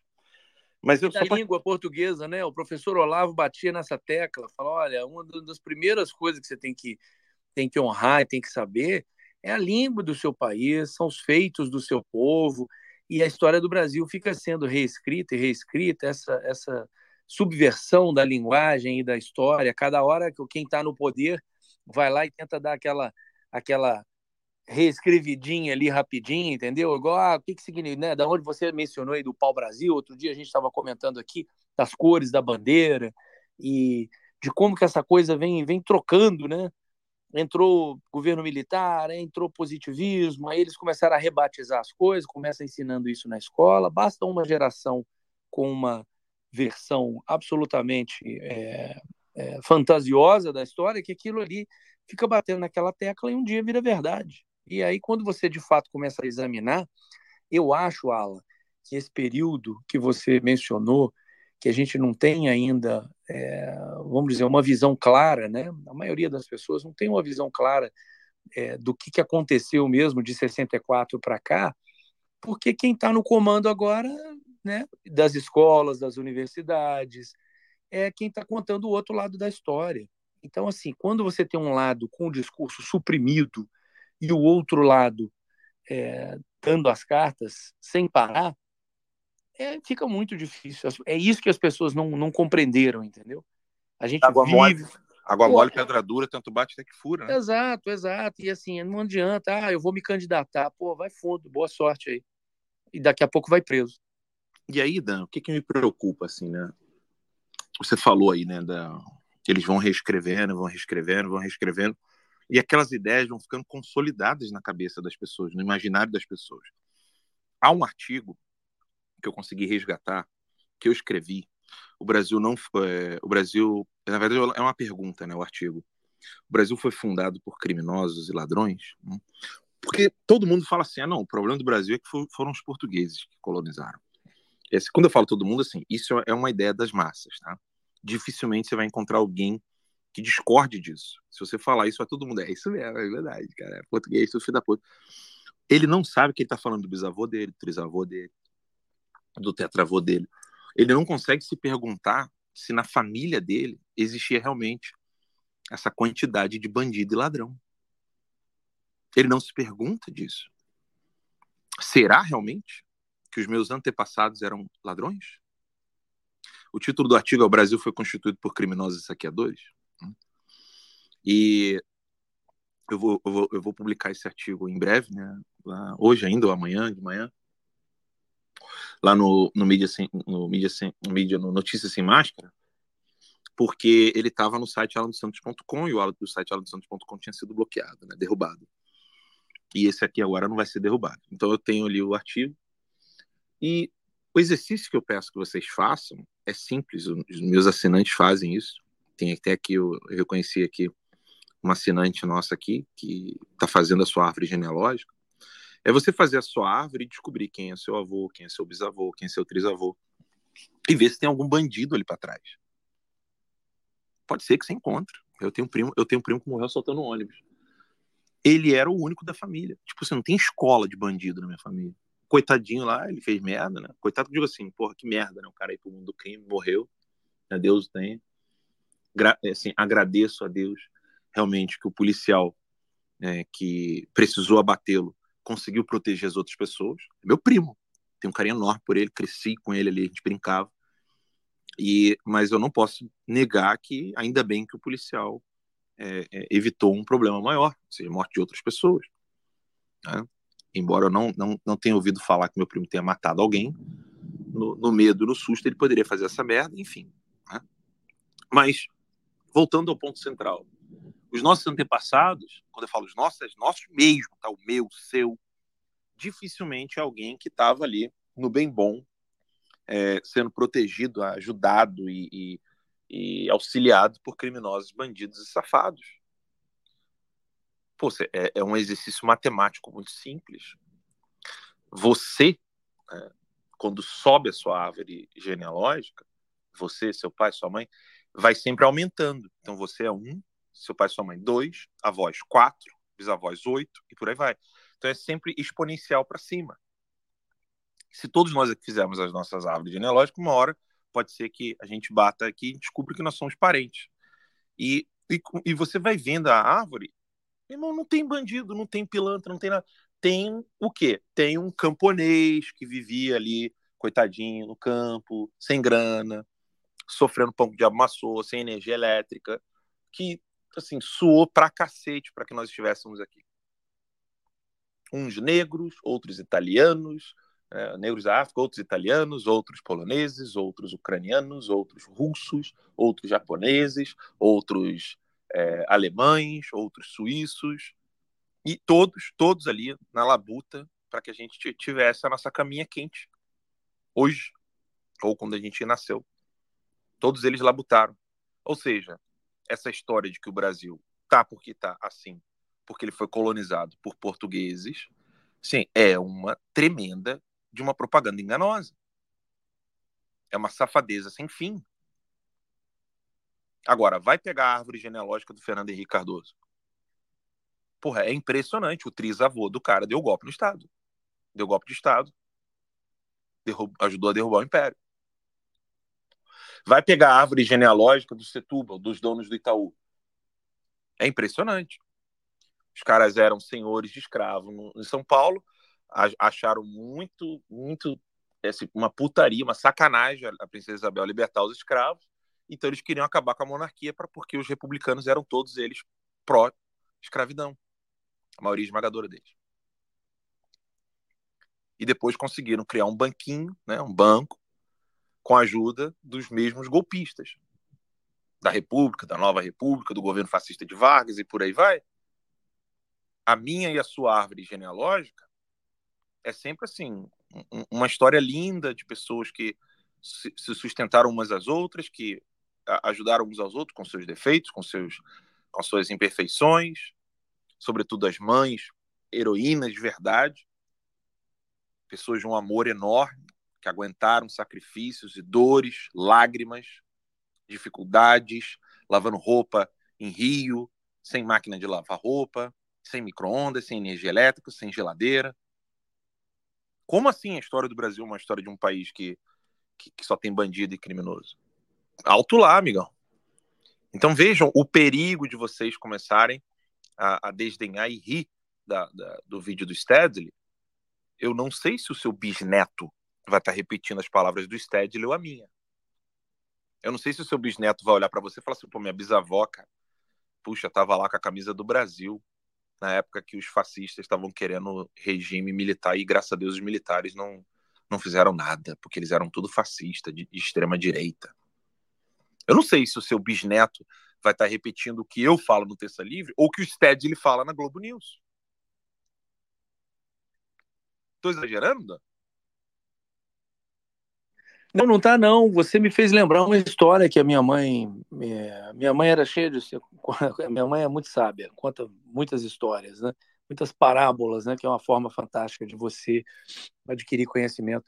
Mas ela falava que tinha um cara que sempre fazia a brincadeira de pegar um, um, um passarinho, colocar na mão e perguntar para as pessoas: esse passarinho está vivo ou morto? Se a pessoa falasse que ele estava morto, a pessoa abria a mão e o passarinho voava. Se a pessoa falasse que o passarinho estava vivo, ela esganava o passarinho matava o passarinho. Então o cara nunca perdia, né? Nessa brincadeira macabra. E um dia essa, essa, essa, esse camarada aí foi fazer essa brincadeira com um, um senhorzinho lá, um cara muito sábio. E aí perguntou: esse passarinho está vivo ou morto? E o senhorzinho respondeu: a resposta está em suas mãos. Essa foi a resposta, né? Então assim, quem é que vai vencer essa batalha, né? É quem é, que ideias que vão ficar, é, que ideias vão sobreviver ao tempo, entendeu? É complicado, mas se a gente não fizer a nossa parte, é, sem sombra de dúvida, o, o, lado de lá vai contar a história que quiser, entendeu? É, se a gente não fizer a nossa parte, ainda que seja só um grãozinho de areia, pensa numa formiguinha, né, carregando uma folhinha só. Você já viu aquela aquela filazinha indiana quando formiga está pegando folhinha ali no meio do mato, fazem aquela filinha, vão levando de folha em folha, entendeu? E a coisa começa a caminhar. Então, se a gente não tiver essa consciência, né, é, de fato, que discurso vai, vai, vai se sobrepor, né, é, no futuro?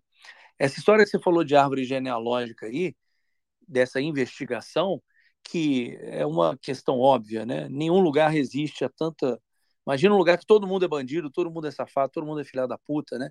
Isso, infelizmente, esse complexo vira-lata, ele existe no Brasil, né? Porque, claro, é só você olhar em volta. Não tem, não, não é todo mundo safado, não é todo mundo querendo, sabe, dar o golpe um no outro. A maioria das pessoas são boas pessoas, né? E essa história que você fala da árvore genealógica, de começar a investigar para trás, é, é óbvio que não era tudo bandido. Isso aí é uma inversão daquela famosa história, né? Quem acredita em reencarnação, eu não sei se você já, ouviu histórias assim de reencarnação, que a pessoa fala assim, não, porque na outra encarnação, fulana era uma princesa, o outro era um grande guerreiro. Ninguém era o, o, o camponês lá que você falou, entendeu? Ninguém era o, o fudido, que não, nunca teve, teve expressão nenhuma, vamos dizer, em nível é, nacional, global. Ninguém era o né? ninguém era o cara coitadinho lá. Todo mundo na outra encarnação era um grande príncipe, um grande rei, uma grande princesa, entendeu? Então, é assim, é, é muita é você não investigar a origem das coisas, né? Uma das coisas que eu, que eu a, apreendi, né, nos ensinamentos do professor Olavo, é essa questão de você investigar a origem dos seus pensamentos, né? Da onde vem o meu pensamento, né? Por que, que eu penso dessa forma? Da onde vêm essas minhas é, convicções, entendeu? Isso não acontece da noite para o dia. O lance das convicções serem é, sedimentadas, né? cristalizadas ali na, na, no mundo da sua imaginação, das suas ideias, da sua cognição. Isso vem devagarinho. Não tem como você enfiar uma árvore já dando frutos na cabeça né, das pessoas. Você vai colocando ali devagarinho uma sementinha, vai regando aquela sementinha, e aquilo ali vai crescer uma hora, aquela ideia vai crescer, né? Quem prefere o exemplo do vírus, né? Entra um pequenininho, ele começa a se multiplicar. Mas se a ideia é boa, eu gosto mais de usar o exemplo de uma semente, né? E aí você vai cuidando daquela ideia, cuidando daquela sementinha, e ela vai é, gerar frutos, né? Vai virar uma árvore, vai se consolidar e vai gerar frutos. E ali é, você começa a conduzir a sua vida a partir desse é, desse arcabouço de ideias, né? É, mas se você não souber a origem dos seus pensamentos, a origem das suas crenças, você está fadado a viver a vida de acordo com o que outra pessoa colocou na sua cabeça e você nem sabe. E da mesma forma que isso é, funciona para o bem, funciona para o mal, né? Então, é, é, isso é uma das coisas que me dá, me dá força, me dá um gás, né? Às vezes a gente tem um dia longo, difícil, cansativo, cheio de trabalho, e no fim do dia, pô, estamos aqui, né, Alan? Fazendo a nossa parte aqui e vou aproveitar e fazer um jabá aí, pessoal. Por favor, compartilhem a live aqui no Spaces, compartilhem a live, dê um like lá no Rumble. Eu estou vendo que o público está crescendo dia a dia, mas óbvio, dá para crescer muito mais, né? E a gente conta com vocês aí para ajudar a divulgar. Queria mandar um abração aí para o Alê, a gente está sempre aí se esbarrando aí no, no, no Spaces. É, Michel também está aí, um abraço para todo mundo. É, enfim, é, é isso aí, Alan. Vamos em frente. Toca a pauta aí. Odan, se me permite, eu, eu, eu quero só ainda martelar esse assunto, martelar esse tema, uh, porque é o seguinte: é, quando eu me pergunto assim, será que meu bisneto vai saber que eu fiquei três anos longe da minha esposa, dos meus filhos, estou passando por isso aqui, porque eu não sei quais foram detalhadamente os sofrimentos do meu trisavô e do meu bisavô. Eu não sei, eu sei que meu bisavô ele nasceu em Cantagalo, meu trisavô nasceu em Nova Friburgo, é o um dos, né, que são vários, né?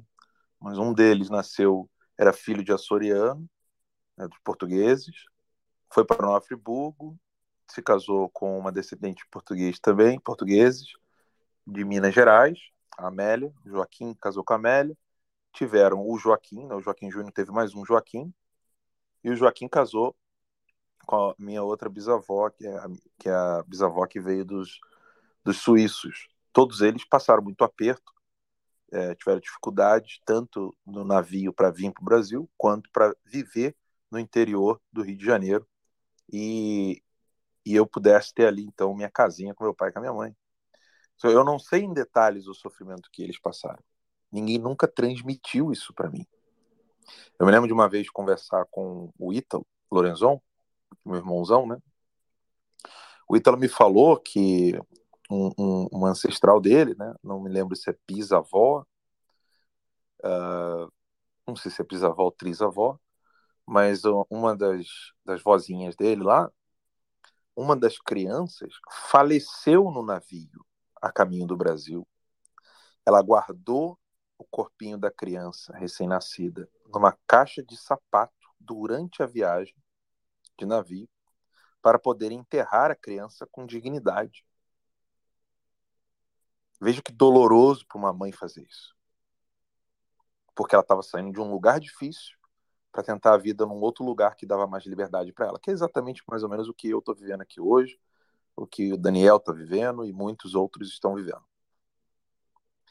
Eu não tenho a transmissão de nenhum detalhe de sofrimento. Eu sei da minha avó, por exemplo, que cuidou do meu avô nove anos na cadeira de roda, tendo de lavar roupa é, na pedra do rio, lá em nossa, na, na, na, na, vila de Nossa Senhora da Penha, entre Italva e Itaperuna. Minha avó não tinha energia elétrica, não tinha máquina de lavar roupa, não tinha máquina de lavar louça, não tinha micro-ondas, não tinha TV, não tinha energia elétrica, não tinha quase nada.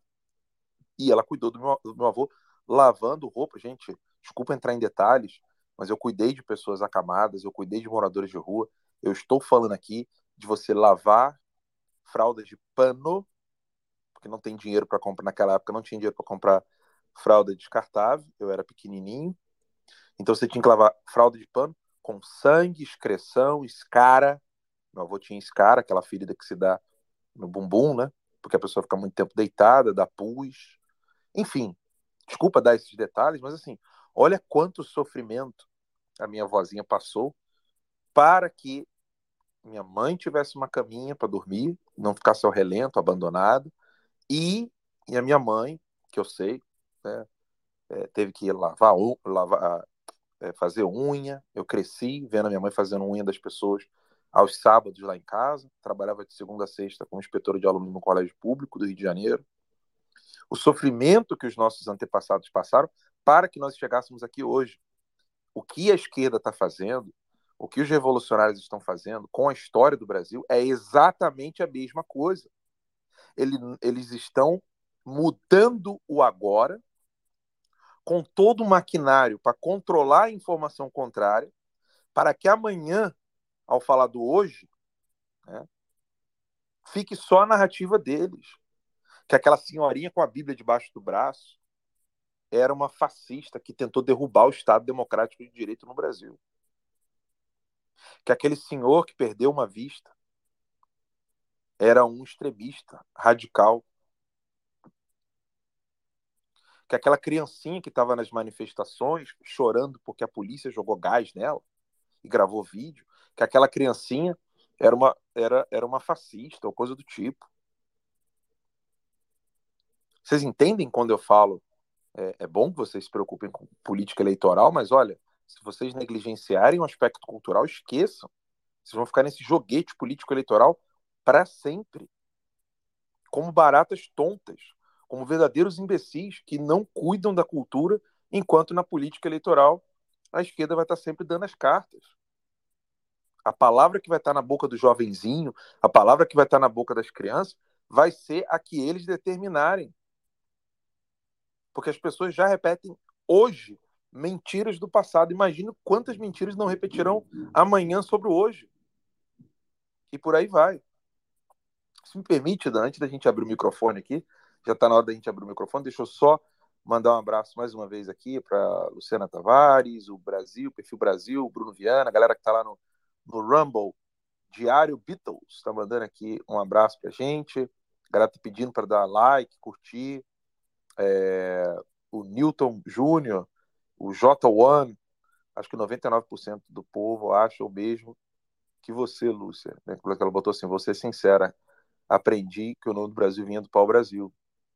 Ah, pode ser sincera mesmo, não tem problema nenhum. Eu aprendi isso na escola. Mas vamos, vamos é, eu estou aqui para isso, para tentar ajudá-los. É, o pessoal está pedindo ali uma, uma, chuva de likes lá no Rumble. Obrigado, tá, gente? Obrigado mesmo. Uh, tem bastante gente assistindo a gente lá no Rumble, o pessoal está curtindo, quero agradecer de coração. Eu vou abrir o microfone para vocês, mas me permita aqui fazer a leitura rápida, aqui, rapidinho. Manda bala. Do, do artigo. Uh, do, do, artigo que eu, eu, escrevi sobre o Brasil foi construído por criminosos e saqueadores. Eu vou, eu vou publicar aqui é, para todo mundo poder ver. Depois esse artigo vai ficar para para assinantes, né? E eu quero ler aqui rapidamente para vocês o artigo, que eu acho que é importante. O Brasil foi construído por criminosos e saqueadores? O mito de que o Brasil foi um lugar povoado por criminosos que saquearam o país foi criado por quem realmente saqueou e roubou o país. Todos os imigrantes que chegaram ao Brasil, provenientes de Itália, Alemanha, Suíça, Espanha, Portugal, etc., emigraram de seus países na esperança de obter o que não tinham na terra natal: comida e um lar. Eram pessoas pobres que labutaram bravamente no meio das matas, sem as mordomias de hoje. Quanto mais estudo, mais observo o que tateava quando aprendi sobre o Império do Brasil. A nação que amamos perdeu completamente a sua identidade com o golpe republicano. Foi ali que monopólios e oligopólios criaram o que hoje é, aspas, natural, fecha aspas, no Brasil. O primeiro presidente do Brasil, golpista, abandonou o cargo após uma ameaça de genocídio, primeira revolta da Armada. O segundo presidente se autoproclamou chefe de Estado, desrespeitando a recém-criada Constituição golpista, e fora igualmente surpreendido por mais uma ameaça de genocídio, a segunda revolta da Armada. Charges de jornais da época mostram Floriano Peixoto, segundo presidente do Brasil, derramando dinheiro do tesouro, o famoso dinheiro do pagador de impostos, no bolso dos deputados da recém-criada República Frankensteiniana. Na tentativa de apagar da memória do povo o amarelo ouro da Casa de Habsburgo e o verde oliva da Casa de Bragança, assim como o azul anil do Brasil Imperial, inventaram uma tosquice de Estados Unidos tupiniquim, Estados Unidos do Brasil, com uma bandeira que copiava dos Estados Unidos da América, assassinaram covardemente uma cidade inteira onde hasteavam pela primeira vez a bandeira golpista em batalha. Estou a falar do genocídio da cidade de Canudos, onde bravos brasileiros lutaram contra um exército covarde e fortemente armado. Você acha tudo isso muito distante de sua vida? Meus bisavós e trisavós são dessa época.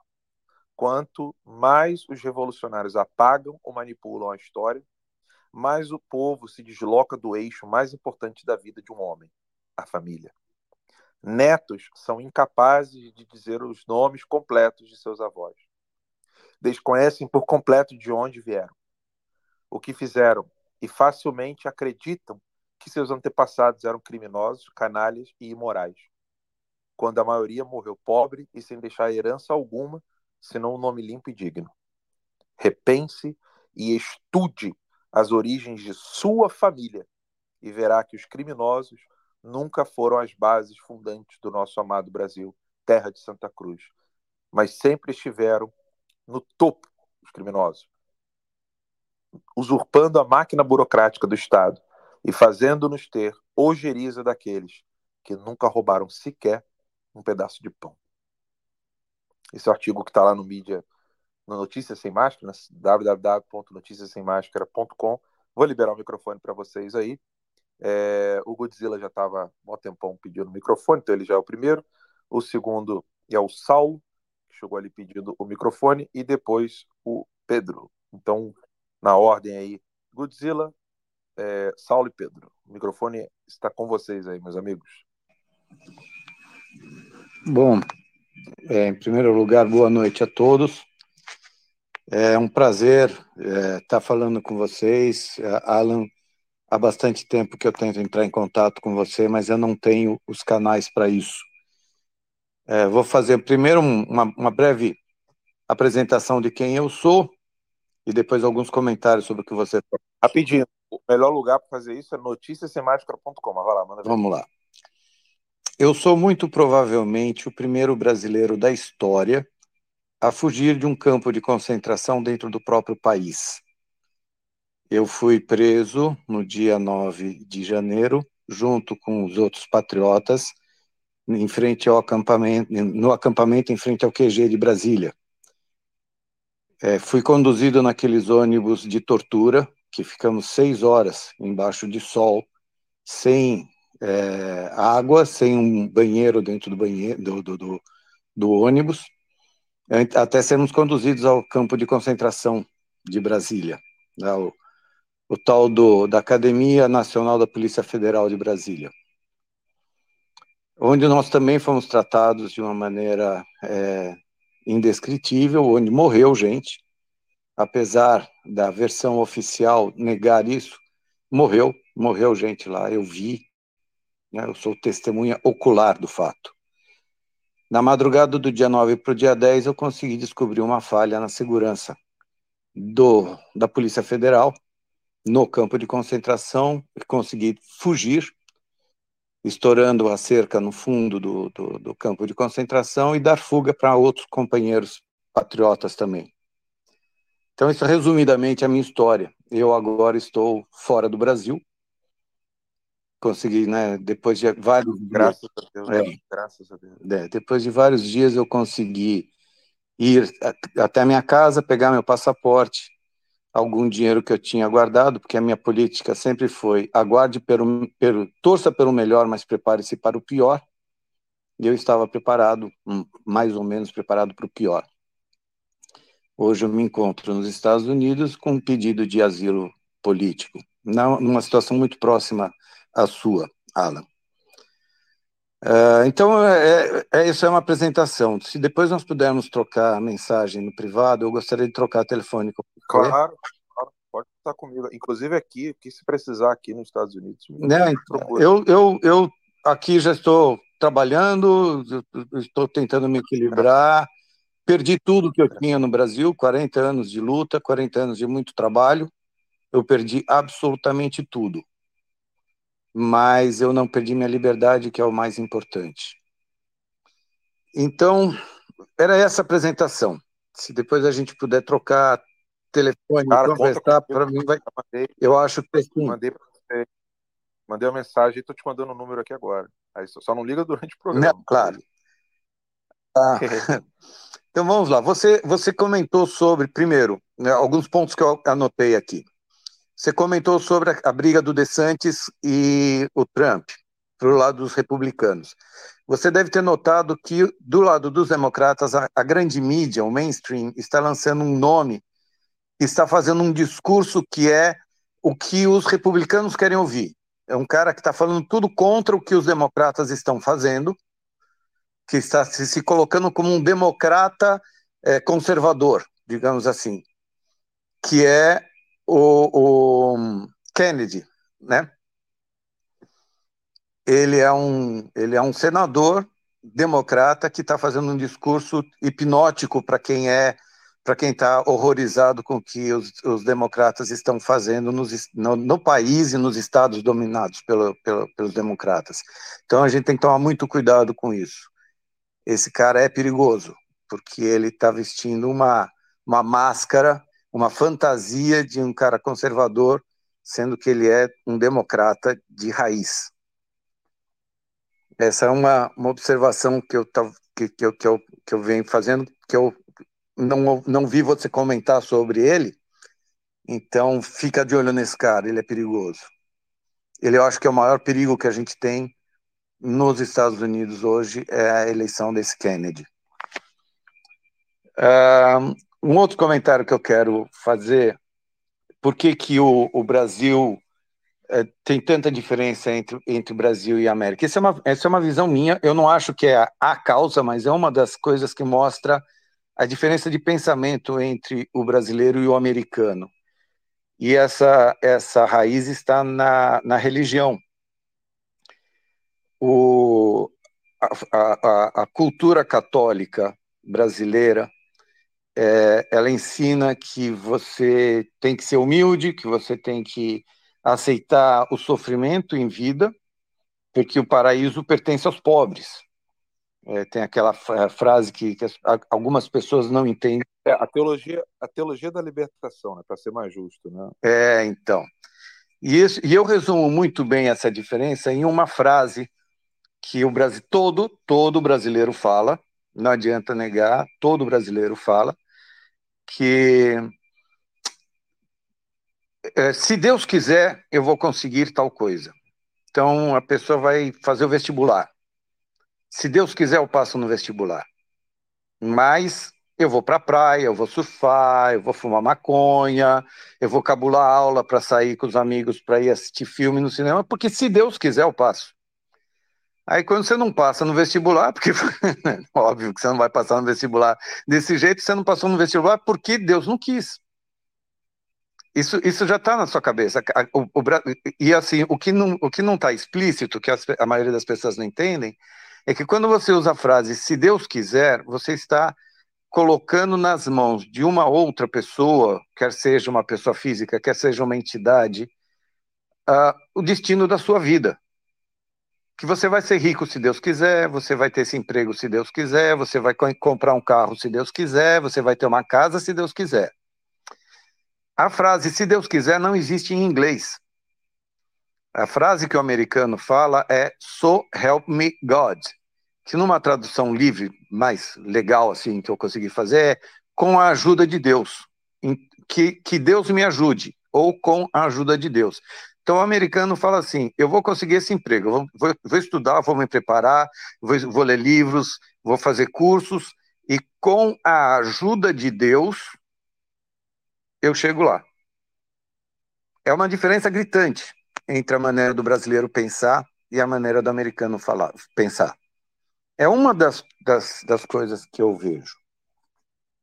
E, por último, comentário sobre o pau-brasil, que eu acho é, é, uma, é uma coisa que eu já sabia, óbvio, né? A, a, o nome ser dado ao nome do pau-brasil. Porém, o que pouca gente também sabe é qual é a origem do nome pau-brasil. O, a árvore, o, o tronco é, do, do pau-brasil, quando você corta a árvore, ele é vermelho, fogo. O nome Brasil vem de brasa, é um braseiro. Ele é um, um vermelho como se estivesse pegando fogo. E na época do descobrimento do, do, do, do nosso país. Godzilla, é.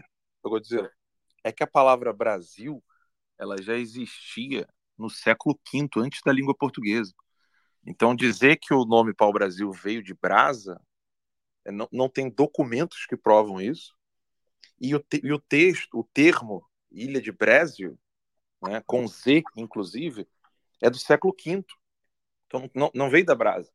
Entendeu? Olha, foi isso que, foi isso que eu estava tentando explicar antes. Pelo que eu estudei, pelo que eu, eu me foi ensinado, e eu, eu sempre gostei de história, uh, na época, nesta época, desde do, do, do, quando começaram a ter os reinados, as roupas não tinham cor.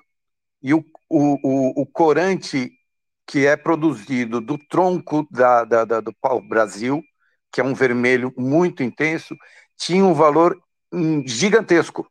As roupas pintadas de vermelho, somente a realeza e os nobres que podiam usar. Porque, porque os, quando se usava vermelho sem ser, por exemplo, com pau-brasil, ficava fedor, né? É. E, e aquilo era ruim e tal. Mas, enfim, é, essa é uma narrativa que não tem, não tem documentação. Sabe? Ou seja, você tem documentos históricos, por exemplo, do, a, como eu mencionei aqui, a carta do Pedro Álvares Cabral ao seu filho, é, ela, ela, menciona isso, ela menciona os textos do, das viagens de São Brandão, e no, no, e no livro, inclusive eu, eu, eu encomendei hoje aqui uma tradução do latim da, das viagens de São Brandão, vai chegar na, da Amazon aqui para mim, e, e, lá já tem isso, entendeu? Então, assim, o Fernão de Noronha, quando ele deu o nome de Terra de Santa Cruz, e os, quando os marinheiros, os navegantes, né, deram ao Brasil o nome de Terra Abençoada, é exatamente por causa do. A palavra Brasil vem daí, entendeu? A terra dos santos, a terra dos, dos abençoados. Hum. É, bom, para mim sempre fez muito sentido da, da, da, do tronco ser extremamente vermelho, ser, ser uma cor vermelho fogo, e daí ter a origem de Brasil, de pau-brasil, porque é um pau que parece uma brasa, e, portanto, daí vir, viria o nome do, do, do, do pau-brasil, que foi a primeira primeiro artigo de exploração é, econômica dessa, da nossa terra. Não, Mas faz é, tudo, é, que, é que faz lógica realmente você fazer esse, esse essa, essa conexão. Essa conexão. O problema é que você não tem documento. Então, assim, o, a, a, é óbvio que isso aqui não é uma. Não é uma. Não estou querendo impor uma narrativa, eu só estou querendo o preciosismo documental mesmo histórico. Você tem, você tem uma, uma documentação que diz uma versão A e uma versão B você só tem especulação, entendeu? Mas não, é, é, você tem toda a razão em, em, em, em, questionar nesse sentido, né? De, de inclusive argumentar nessa, né, nessa linha da, da tal da, do nome Brasa e tal. O Luiz Felipe fez um vídeo muito interessante sobre isso. O Luiz Felipe de Orleans e Bragança. Hum, e eu ele vou, gostaria de ver. É um vídeo curtinho, tá no canal dele. Ele fez um, um vídeo sobre isso. E se você uh, se pesquisar em fontes que não sejam eh, do Brasil, infelizmente ser assim, não é fogo, cara. Por exemplo, o melhor livro do Carlos Lacerda está em inglês. Pô. O livro sobre Carlos Lacerda está em inglês. Foi um ex-secretário de Estado americano. O melhor livro de biografia do Carlos Lacerda. Infelizmente, é, essa é a dura realidade brasileira. Você também tem descrições bem interessantes em inglês, bem mais interessantes do que em português, sobre o Gustavo Corsão. Tá, eu, vou, eu preciso. Não só. O, o... Opa, desculpa, vai lá, fala aí, fala aí, fala aí. Eu, eu preciso pesquisar, eu preciso, eu, eu, gosto, sempre gostei muito de estudar. É, é, eu era nerd na minha época. Na minha época, na verdade, eu não era nerd, eu era CDF mesmo. Que legal. Sempre, sempre gostei muito de ler. Infelizmente, uma, uma, uma, uma dificuldade que eu tenho de, de, leitura, meus olhos, eu tenho uma doença degenerativa na visão e se tornou muito cansativo para mim ler. Mas eu continuo é, continuo devorador de livro mesmo assim. E eu, eu, eu só queria complementar essa minha, essa minha presença aqui hoje para dar fala para o Pedro, para o Luiz, que, que vem aí depois, o Pedro, o Luiz e o Saulo. Acho que eu já tomei muito tempo de vocês, dizendo o seguinte: é, eu não acredito mais em eleições no Brasil. Eu não acredito que nenhum candidato conservador tenha a menor oportunidade, porque não vão nunca mais né, é, ter eleições é, decentes sem que haja uma revolta popular forte. E o que eu aconselho, a, a maneira que eu vejo é que nós só podemos lutar pelo Brasil estando fora do Brasil. Dentro do Brasil, quem tentar lutar vai ser silenciado, vai ser preso e vai ser morto. Porque a ditadura já está instalada. Quem não entendeu isso ainda está dormindo em berço esplêndido. Então, quem tiver condições, é, se prepare para o pior, porque a, a, torcida pelo melhor acho que já, já foi. Espero que vocês entendam o recado. É mais fácil lutar pelo Brasil agora, estando fora do Brasil. Era isso que eu gostaria de falar. É um prazer imenso falar com é você. Meu irmãozinho. Conta comigo, te mandei aí, tá, o zap no, no DM. É, só me dá um feedback se você recebeu o DM aí. o livro, o livro de São Brandão é Navigatio Sancti Brandani. Tá? Depois você dá uma, dá uma pesquisada, você vai gostar de, de ver as menções que são de, de um lugar no, para além, né, no Atlântico, coisas que não são ele, a maneira como ele narra não é da fauna nem do Canadá, nem dos Estados Unidos, nem caribenho. Então é, uhum. é, exatamente essa costa que nós temos linda e maravilhosa no Brasil aí. É bem interessante. Fala, inclusive, de pedras preciosas, fala-se de, é, de muitas flores, árvores, muitos frutos, fala de muitos frutos. É bem interessante. Você vai gostar muitíssimo. A carta que o Pedro Álvares Cabral é, o filho dele escreveu, você vai encontrar no livro é, História do Almirante Dom Cristóvão Colón. Né? História do Almirante Dom Cristóvão Colón. Você vai encontrar isso no primeiro volume. É, tem na, em bibliotecas, como a Biblioteca Virtual Miguel de Cervantes, lá tem esse texto. E o, o filho dele estava no mosteiro de La Rábida. É, lá você vai encontrar documentos né, do, dos textos que eram encontrados, das cartas entre ele e o filho dele. Mas brigadão aí. O próximo, quem tá na fila aí, é o próximo, quem que era?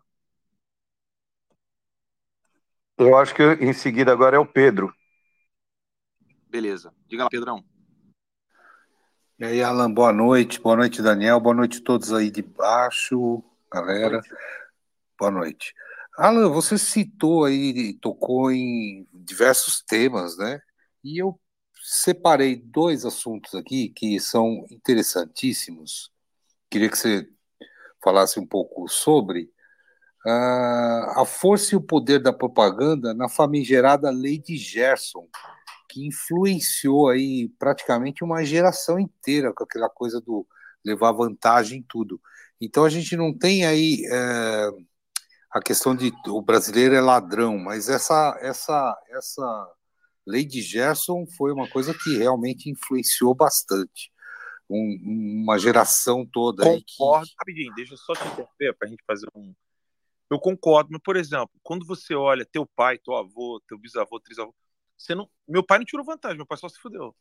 Então, ah, sim. Então, ou seja, quando você olha, quem é que aplicou a lei de Gerson com, com maestria e teve êxito? Lula, Dirceu. Ia chegar nesse ponto. Entendeu? FHC, a família da FHC, a família Setúbal, do Banco Itaú. Ou seja, não é, não é, não é eu, eu, eu ainda não encontrei uma pessoa que eu ajudasse. Eu ajudo os meus assinantes a fazer árvore genealógica, tá? Uhum. É, os assinantes aqui são testemunhas disso. E eu nunca encontrei alguém que fazendo a própria árvore, assim, nossa, olha aqui, a maioria da minha família era tudo pilantra, cara. Você nunca, eu não encontrei ninguém que fizesse, me desse esse feedback. Sim, Mas eu, sim. Eu, eu, concordo contigo. Tem essa coisa da falta da penalidade, né? Ou seja, não há punição para pilantras e bandidos no Brasil, mas normalmente essas pessoas elas, elas ainda estão no poder. Elas Você vê a força de uma propaganda, né? Que isso foi gerado numa propaganda, né? Eu gosto de levar vantagem em tudo. Gerou todo um comportamento daquela propaganda em, em diante, né? Que por um bom tempo ficou, né? enraizado, né? É, o Pedro, na realidade, isso nasceu de um artigo lá, em, lá nos anos 80. Era um, era um artigo que, é claro, a coisa não ganhou tração e ela só se popularizou mesmo com a propaganda. Mas Exatamente. ela, mas isso nasceu num artigo. Eu não me lembro agora se o cara era psicólogo, o que que era.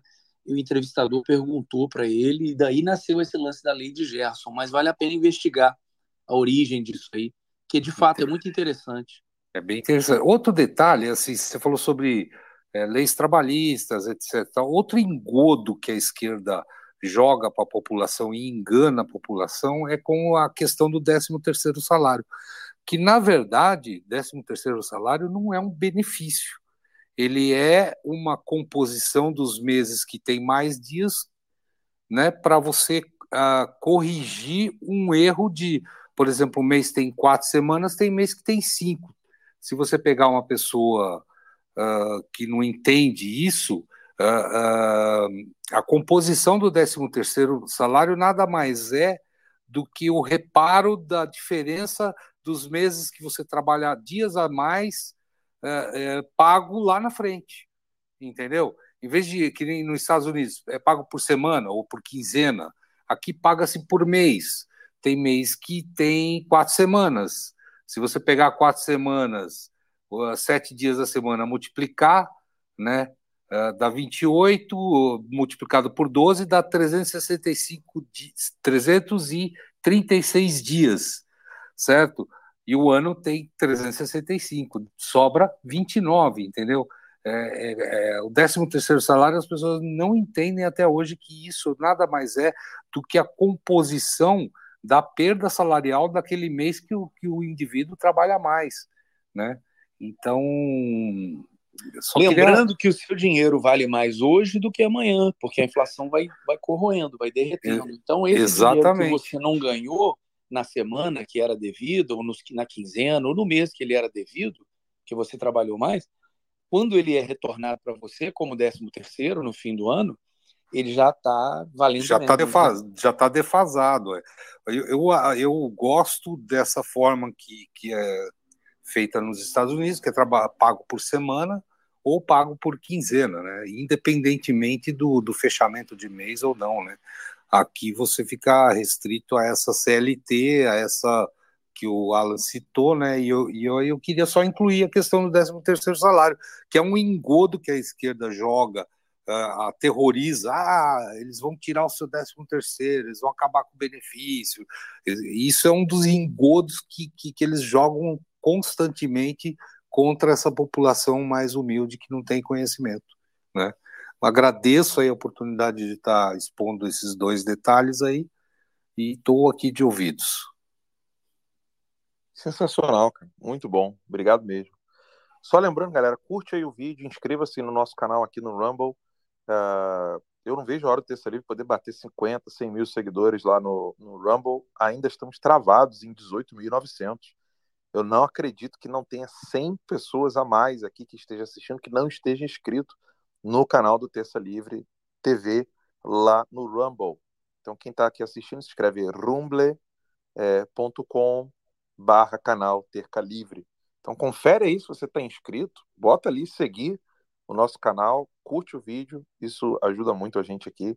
E aos que estão nos acompanhando pelo Spaces do NSM News, que é o Notícias Sem Máscara, sigam o perfil, né? O perfil só tem só, deixa eu ver aqui, o perfil só tem 4.756, 4.759 seguidores. Então, se vocês ainda não estão seguindo o Notícias Sem Máscara, sigam aí.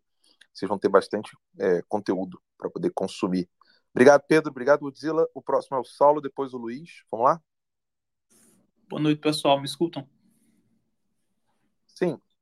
É, boa noite, parabéns pelo trabalho, primeiramente. É, pessoal, só queria fazer uma, uma observação é, sobre a questão da hereditariedade que o Alan falou. Eu estava ouvindo e lembrei de uma aula do professor Olavo que ele fez uma observação sobre esse tema e que me inspirou a fazer essa busca da árvore genealógica da, da minha família, com o objetivo de escrever um livro e, quem sabe, futuramente entregar a meus filhos. E eu anotei um trechinho do, do que o professor Olavo falou, eu só queria compartilhar com vocês aqui de forma rápida é, abre aspas. Segundo o psicanalista húngaro Leopoldo Zondi, as figuras dos nossos antepassados pesam diante de nós, exigindo que repitamos os seus destinos, como se jamais quisessem morrer. Esses personagens, esses personagens surgem de maneira sutil em nossos comportamentos. E se você pudesse vê-los, os ouvisse falando, poderia fazer escolhas, mas não é assim que eles se apresentam eles aparecem dentro de você como se fosse sua própria voz e vontade. O problema é que ninguém conhece todos os seus antepassados. Então não sabemos quais são as tendências hereditárias com as quais nascemos e apesar de elas não fazerem parte necessariamente da nossa personalidade, fazem parte do nosso ser. São elementos estranhos que estão dentro de nós. Então lembrei desse trecho, só queria citar aqui para vocês para enriquecer o, a discussão. Valeu, obrigado. Pô, que trecho maravilhoso. O, o, qual que é o, o artigo do professor que ele fala isso aí? Não é um artigo, Alan, foi uma aula que ele ah. eu anotei, eu não lembro exatamente qual foi a aula, mas eu anotei, rabisquei, ficou anotado. Você, você falou, eu lembrei, corri para pegar o papel. Pô, o professor pô. gostava muito do Leopold Zonde. Ele me deu um livro, eu estou caçando aqui, eu estou de frente para minha para minha biblioteca aqui, estou caçando, mas não estou achando. Mas é impressionante é, como que o Olavo citava, ele gostava muito da, da obra do Zonde mesmo, e já, ele tem alguns, alguns, algumas aulas, né, que ele cita. Eu acho que é a psicologia do destino, mas eu não estou encontrando aqui agora. Enfim, obrigado aí pela, pela citação, e de fato, é, investiguem aí, estudem, o, o chama Le, Leopold, né, às vezes escreve Leopold, Zonde, né? S-Z-O-N-D, de dado I. Leopold Zonde. Eu acho que é a Psicologia do Destino, o livro que ele me deu. Eu vou achar aqui. Obrigado aí, meu amigo. Sensacional. Eu sou um, depois eu vou voltar aqui à live. Eu vou anotar tudinho que você falou. Obrigadão. Quem é o próximo? Luiz. Boa noite, pessoal. Vocês estão me ouvindo? Sim. Opa, Alan, cara, um prazer. Boa noite, turma aí também que está aí ouvindo aí a live. É, cara, Alan, um prazer inenarrável poder estar tá trocando dois minutos de prosa com você, velho. Eu já acompanho há muito tempo o trabalho, né? Desde a época do Terça Livre, quando era canal aberto, e puta, você não sabe a falta que faz, cara. Você poder ouvir um, um bom papo de, de alto nível, sabe? Que te convida a uma reflexão honesta e sincera, quando a pessoa tá afim de ser também, né? Tem esse ponto. É, então, cara, dá até, dá até um friozinho na barriga, sendo sincero, cara, porque, pô, eu te considero pra caramba, viu? E, professor Bertoleri, é um prazer estar tá aí, podendo falar com o senhor também, né? É, sua aula de. O senhor está no céu, o senhor está no céu, Luiz Ah, é, acho que é uma questão de, de, de, educação. Eu sei que o senhor está no céu. Está no céu e está vigiando todo mundo, assim espero, né? Porque a, a batalha entre as trevas e a luz está pesada. É, mas é por mais uma questão de educação. Né? Obrigado aí pelo curso que o senhor deu aí recentemente também, é sensacional. De...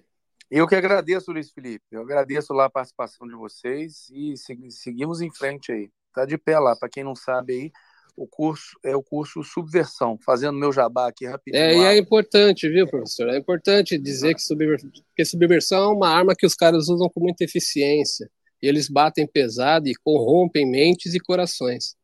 Então é importante realmente a galera criar essa consciência do como eles manipulam a gente através do audiovisual. É, gostei muito, queria ter visto a do Batman, mas na hora o gabinete me demandou um trampo, então, porra, logo a que eu mais queria ver do Batman, porra. Mas eu espero que esteja gravado lá, professor. Tá lá gravado, porra. só passar lá no clube do filme, tá lá gravado. Pô, beleza. É... Pô, que legal. Oi? Continua, pode continuar. Não, pode continuar, ah, pode continuar. Desculpa. E, cara, eu, assim, sempre que eu, sempre que eu posso, Alan, que eu vejo que você tá online, aí tá, tá trocando ideia numa live, numa salinha tal, eu tento entrar para ouvir, para consumir conteúdo de qualidade. E hoje eu entrei e, para minha surpresa, você estava falando de, um, de uma história que também para mim é muito é cara, porque eu, como muitos tantos outros aqui, que com certeza nessa sala conhece a história do Brasil pelo viés do pau-brasil, né? Do pau-brasa. Quando você se depara de frente com humildade, com a verdadeira história do Brasil, cara, meu, você se emociona e fala que história foda. E quando você vai buscar as coisas também lá em Portugal, que você não, não para no Brasil, né? Você quer conhecer o pai da criança, é, você fala, cara, que história linda, cara, que orgulho de ser brasileiro. E é uma pena, é de uma dó o que esses caras fazem jogando essa história para baixo do tapete. Né? Essa história de São Brandão, de o nome do, do Brasil ter sido cunhado mil anos antes, cara. Olha que loucura. Isso não dá curiosidade de, de, de conhecer a, própria história? Porra, porra, como assim? Dá um senso, dá um senso de pertença a algo grandioso. É, cara, você se sente conectado, pô. Você se sente conectado e é o natural. Né? Você fala, pô, agora eu tô entendendo o que é Brasil de quem que a gente é descendente, de grandes guerreiros da fé, né? O Luiz, você sabe que você sabe que quanto mais eu estudo o Brasil, mais eu me apaixono pelo meu país, né?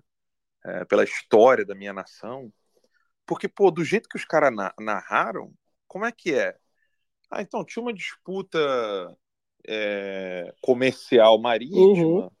E aí Portugal queria ganhar dinheiro. E aí os caras ficaram assim, tipo, porra, muitos dias, muitos meses em navios só para conseguir graninha. Ou só para pegar um pau Brasil aqui dinheiro. do outro lado, né? Só para pegar um pau Brasil. Para pegar um pedaço de pau, é. velho, que dá pra atingir uma porra de tecido. Mano, não conecta a história, né? Nunca. Não conecta. Claro, não, não, entra na cabeça de ninguém, cara. E, e assim, você fala assim, porra, então. Aí os caras vieram, ninguém queria vir. Aí o, o, ninguém queria estar tá morando aqui, porque tinha canibal, tinha Sim, os aquilo. índios canibais, aí, né? Índios canibais, né? Depois vão falar que a gente só quis aí, não, escravizar aí, os índios, né? Os jesuítas vieram para é, quê, né? Aí não. Isso. Aí eles não tinham para, aí eles não tinham quem mandar, mandaram só os ladrões e que não sei quê. Aí depois descobriu que tinha ouro aqui. Aí eu falei, pô, peraí, amiguinho. Peraí, peraí, peraí, peraí, peraí, peraí. Você não consegue se conectar com uma história vagabunda é. dessa, sabe? Você você ouve um negócio desse e fala assim, cara, pô, não, tem alguma coisa de errado, cara. Como é que nego ia querer sair de um lugar e ir pro outro? É, pô, quem, quem aqui não quer agora morar no Alto Suíço? Sim. Numa das casinhas lá. Um lugar assim. Rapaz, tinha lugar no Brasil que era assim, era... o pessoal chegava. Quem que já ouviu falar em 13 Tilhas? Não conheço, Alan. Mas eu sei que Rio de Janeiro se chamava Cidade dos Pianos. Né? Pela alta é, cultura isso. que circulava na é... cidade. Exato. Cara, não, assista Rio 1936. É um vídeo assim que faz chorar. Eu, eu que sou do Rio de Janeiro, eu fico triste de ver o que aconteceu com o Rio. Inclusive, uma seguidora nossa aqui no, no Rumble estava comentando, né? Ah, mas o jeitinho carioca e tal, ela deve ser carioca, né? Porque todo carioca sabe que é cheio de pilantra lá hoje, né? Mas assim, é uma coisa que foi, que foi criada, cunhada no, no, no Rio de Janeiro. O Rio de Janeiro não era um lugar de vagabundo Sim. como é hoje, né? De, de, cheio de vagabundo. Em, não, um lugar lindo, parecia Europa. Pelo pô. contrário. Exato, tinha. Pô, o Rio 1936 é uma coisa que você, fica boquiaberto. Gente, é vídeo. Não tem nem como manipular. As ruas, é quem é do Rio de Janeiro aqui, quem conhece o Rio, as ruas da Avenida Rio Branco e de outros lugares ali, o Palácio de Mouron, né, que, é, que era, pô, era, um, era um, um, um edifício premiado internacionalmente. Foi, ele foi pensado numa feira de, de arquitetura internacional e ele foi e aí ele foi foi construído no Brasil, no Rio de Janeiro, depois de, demolido, né, da maior covardia do mundo, Sim. o Teatro Municipal do Rio de Janeiro, ou seja, você não tem como olhar para as igrejas do Rio de Janeiro e falar assim, não essa igreja aqui era a igreja dos pobres, dos escravos, não sei o quê. Se você não é, eles eram todos exploradores. Como é que você vai, vai, vai fazer uma igreja com tanto detalhe, com tanto amor, tanto carinho, se você não tem um sentimento de pertença àquilo? Outro dia eu estava assistindo uma igrejinha que foi construída pelos moradores é, em Pernambuco e que depois os militares precisaram fazer uma barragem e aquela cidade toda ia, por, ia, ia ficar por baixo d'água, né? Então, a metade da igreja está tá debaixo d'água e o topo da igreja fica no meio do lago. E, e eles contando a história, os moradores, a, da identidade que eles têm com a. São, pô, são os avós, bisavós do, das pessoas que estão vivas hoje, narrando, não, meu avô, meu pai trabalhou na construção dessa igreja, etc. Ou seja, as pessoas trabalhavam em construção de igrejas é, com sentimento de pertença. Cara, a varanda da casa do meu avô era uma igrejinha da Congregação Cristã do Sim. Brasil. Meu avô e minha avó, paternos. Então, assim, é, é, é, sentimento de pertença. Você não vai construir um templo porque alguém mandou, alguém falou pra você, ah, faz aí que senão vou te explorar aqui agora. Ah, chicote. Pô, não é, é. assim, cara. Então, a maneira, a maneira como eles narram a história do Brasil já é depreciativa, já é para criar no brasileiro um sentimento assim, porra, que país merda. Não, pelo contrário, nós temos sim muito de se orgulhar. Só que o que é o que é grandioso no nosso país esconderam na gente, calaram. É porque houve um golpe, né, Alan? Na humildade, houve um golpe. Eu Exatamente. sei bem, eu, eu, eu assim, não sou apedeuta de história, não, mas eu sempre procuro saber mais e mais, porque eu gosto de história. Eu tenho a humildade de reconhecer aqui que, cara, a merda toda começou há 130 anos atrás. Num golpezinho. Vagabundo. Vagabundo, sem legitimidade popular. Né? Ah, diga que tá feito. Né?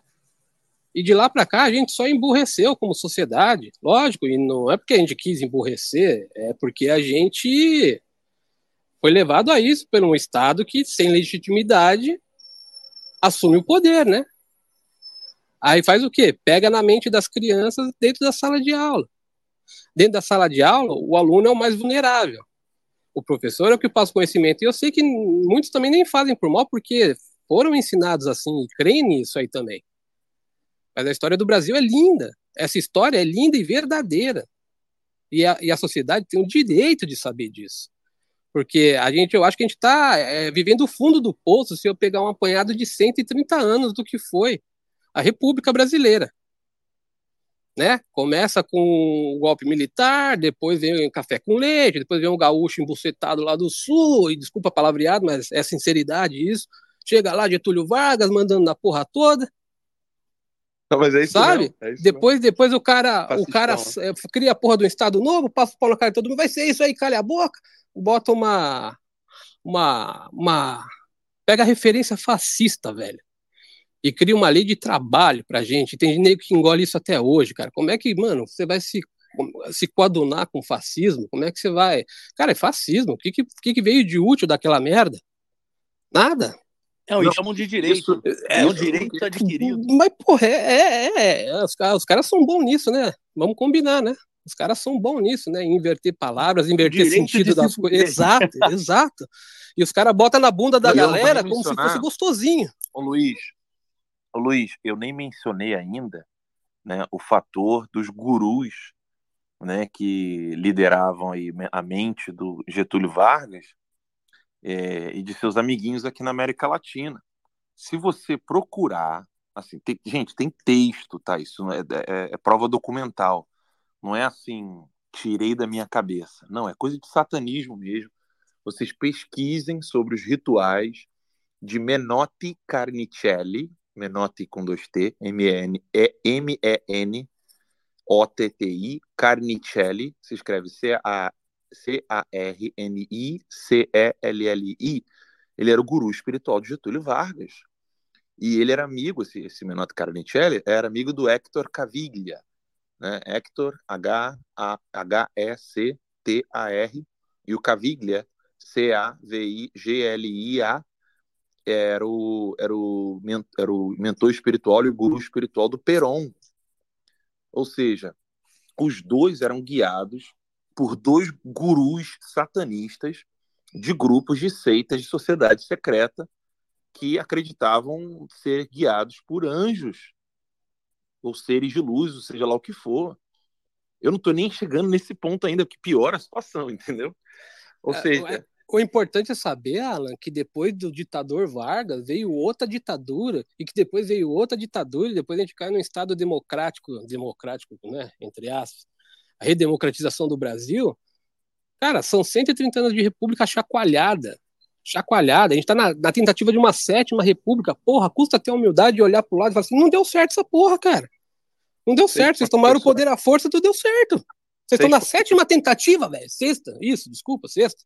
não, não, Ah, mas, estão indo para sétima. Estão indo para sétima. A hora que eles entenderem que tem um tem outra opção no caminho, cara, e levar isso com seriedade, humildade, a hora que o povo brasileiro tiver clareza, eu acho que a gente muda sim, porque a minha esperança não reside. Olha que loucura aí que eu posso estar falando para muitos aí que não sabem. Mas a minha esperança reside na monarquia e não na república. É, eu não sei se o sistema de governo mudaria alguma coisa. Né? Agora, é é fato né, que se a gente tiver uma, uma população que entenda a sua própria história, ela pode determinar melhor o seu futuro. Sim. É. E eu acho que falta isso, né? Falta que o povo brasileiro entenda a sua identidade. Por exemplo, ao ver um general frouxão, bunda mole, bonachão, você, você percebe claramente que ele não entende a vocação de um país gigantesco como o Brasil na própria América Latina. Você não, Sim. tem como, você não tem como argumentar com uma pessoa racionalmente falando. Você argumentar com uma pessoa, vem cá, você tem um território grandão aí, cara. É, vem cá, você não tem que estar treinando a galera aqui contra possíveis invasões de vizinhos, de nem eu querer tomar essa parada aqui, e transformar em pátria grande. Assim, assim Sim. zero preocupação, zero, De mitigar as drogas, né? é, assim, zero preocupação, que não é minha vocação. Ele perde a- o, o- Perde a essência. perde a essência, perde a a própria identidade nacional. Pergunta para o americano se ele não se sente no dever de cuidar dos Estados Unidos, porque é, pode, o- os Estados Unidos pode ser suprimido por poderes, ah, poderes externos que venham a querer aniquilar a própria identidade que construiu essa nação. Meu irmão, assim, só o cara sendo muito esquerdista mesmo, porque aqui tem até aquele aspas, né, esquerdista moderado que vai amar a bandeira, que vai amar o país, etc. Mas no Sim. Brasil nós chegamos ao cúmulo de ter o cara que odeia a bandeira do Brasil, que pisa, que cospe, que pisa na bandeira, que não- valoriza o país, etc. Enfim, a gente já passou de duas horas de programa, não quero me prolongar. É, e eu também, também não quero monopolizar aqui, eu falo tanto de ditador, não quero mo- monopolizar eu e o microfone, sei que tem outra galera para trocar ideia aí. É, turma, obrigado pela atenção, é, obrigado demais por esse papo, depois se a gente puder trocar ideia por algum canal aí, eu agradeço de coração mesmo, cara. Lá no, lá no Locals ou no Notícias Sem Máscara. O Locals é terca. Mas você responde, cara, porque eu, eu tô te cara, eu tô te seguindo no Loucas, eu tô te seguindo no Rumble, fica tranquilo com isso. Eu tô te seguindo. Né? Se você se gente puder Sobretudo, sobretudo lá no site e no Locals, né? Uh, tô sempre respondendo ao pessoal lá. Quando o pessoal fala assim, ah, parabéns pelo seu trabalho e tal, eu dou uma curtidinha. Mas é, perguntou, eu estou sempre é, entrando em contato lá. Mas é só para membro ou para quem é supporter lá? Lá, lá você só pode comentar se você for membro, né? Tá. Ah, isso, é só para não deixar passar em branco, Alan. Tipo, é, como pouca gente conhece a história de São Brandão e os portugueses, só para pontuar aqui que, até onde eu sei, tá? Aí você também me corrige se eu estiver errado.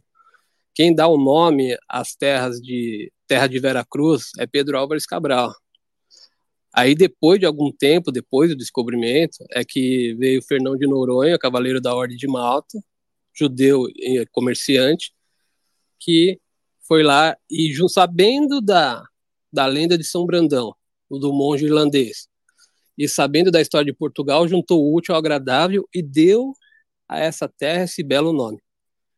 Galera, obrigado de coração. Alan, se quiser pontuar, você acha que eu falei alguma merda aí, por favor, cara. Até onde eu Não, sei é assim, a ordem é essa. É mais ou menos assim.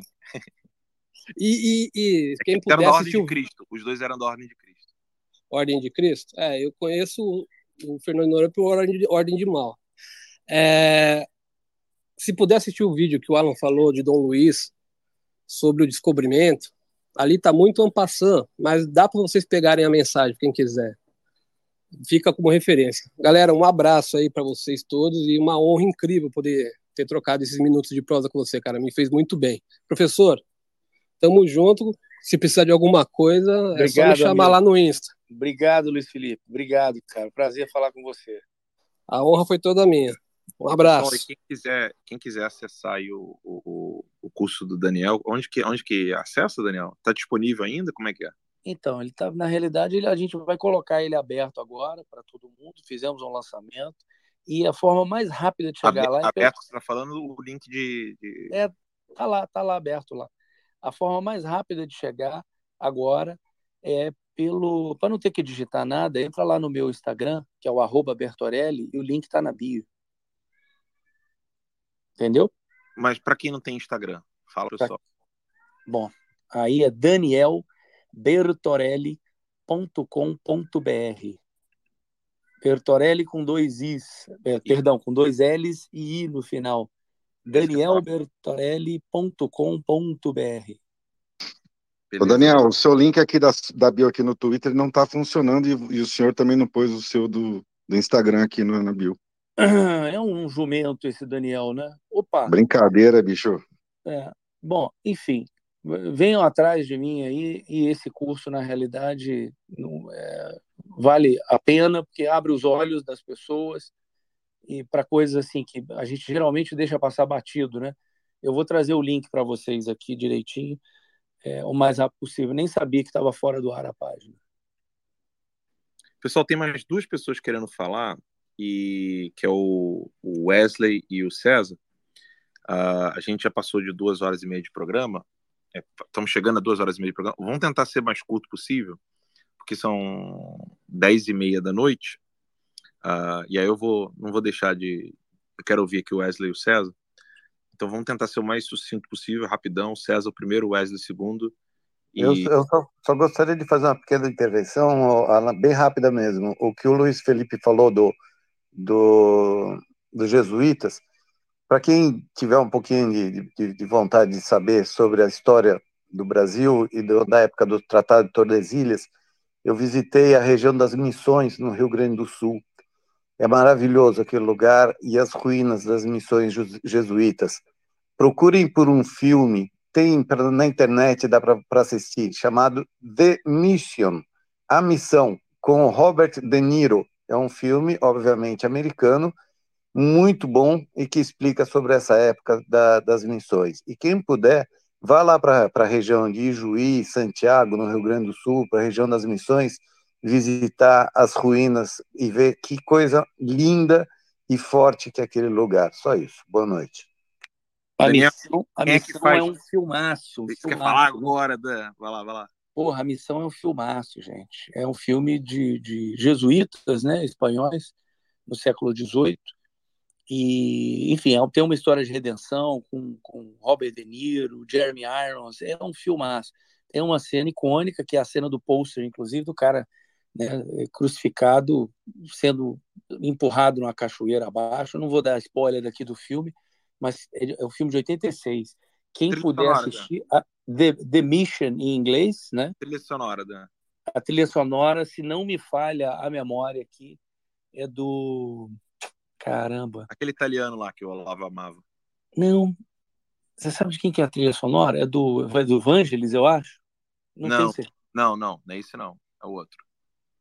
É. O Olavo se amarrava nele, gostava muito das trilhas sonoras. Ele, ele que fez a trilha sonora do filme de, de, de João Evangelista.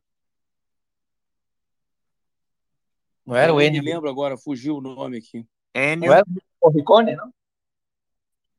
É do Ennio Morricone, pô, lógico. É do Ennio Morricone, que fazia, fazia os filmes com o Sérgio Leone, né, os, os, os faroestes, é do Ennio Morricone, é isso mesmo. Ennio Morricone, eu, eu, eu googlei, Ennio Morricone.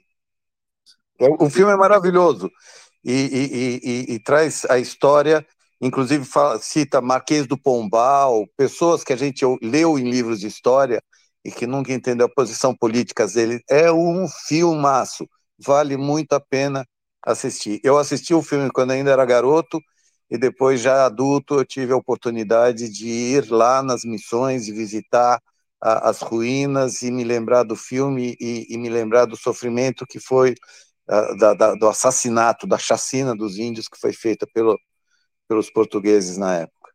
Pelos portugueses, uma vírgula, pelo Marquês de Pombal. Vamos, vamos deixar claro. Ah, sim, é, Marquês de Pombal, mas com o exército português.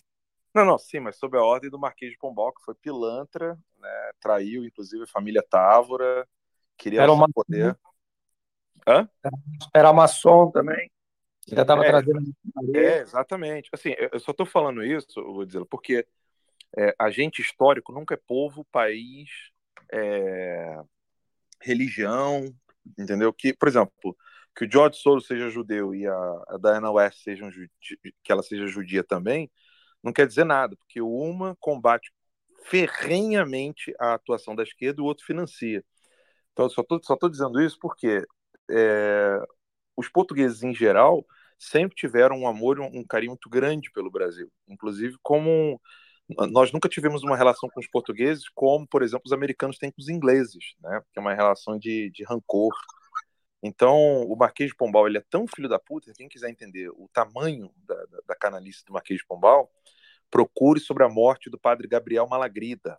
Vou repetir bem lentamente. Padre Gabriel Malagrida. Ele foi a última vítima da Inquisição portuguesa é, sob, o, sob o comando do Marquês de Pombal. Quem condenou o padre Gabriel Malagrida foi o irmão do Marquês de Pombal, bispo e cardeal, pilantra, safado. É, eles é que expulsaram os jesuítas do Brasil, de Portugal, e depois acabou acumulando no fim da ordem jesuíta uh, no mundo todo, né, até em Roma, e isso acabou destruindo a educação no mundo inteiro, bem dizer. Uh, enfim, não vou prolongar, que eu quero dar voz a vocês, mas vejam o quão canalha é o Marquês de Pombal. O Marquês de Pombal tirou a capital de São Salvador, na Bahia, no, botou para o Rio de Janeiro, só para escoar o ouro de Minas Gerais e reconstruir é, a capital de, de Portugal, né, Lisboa, depois do terremoto de 1755, cinco anos aí do reinado de Dom José I. Quem quiser ver depois isso aí, só pegar as coisinhas que eu estou falando e pesquisar. Vai lá, César. Oi, Alan, tudo bem? Olá, pessoal. É, só para complementar aqui a sala, vocês estão muito legal nessa linha histórica e fazendo relacionamento com a identidade da direita hoje, ela está realmente ligada porque nós perdemos realmente essa identidade. E o fator da, dessa nossa identidade está num elemento que nós colocamos aqui em vários dos diálogos. Nós falamos de missões, falamos de São Brandão, falamos da Ordem de Cristo. O que, que é isso? É a Santa Igreja Católica.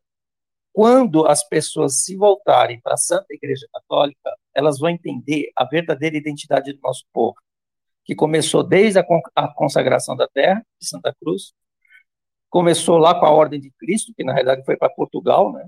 E que nós vimos isso bem caracterizado nas velas de Cabral, que também eram um templário, os templários permaneceram em Portugal mais tempo. Toda aquela ordem construiu a escola de Sagres. Então tem todo um desenvolvimento que você vai entender se você entender sobre a perspectiva da, da, da Santa Igreja Católica. O que foi a maçonaria, começou em 1717, que levou Portugal a esse processo de extinção dos jesuítas, e também a formação do Império, onde nós tivemos a maçonaria se infiltrando dentro do Império, destruindo todo, todo, descaracterizando essa identidade que a gente está falando, a verdadeira vocação do Brasil, que é a vocação católica. É para isso que nós temos que voltar. Gente.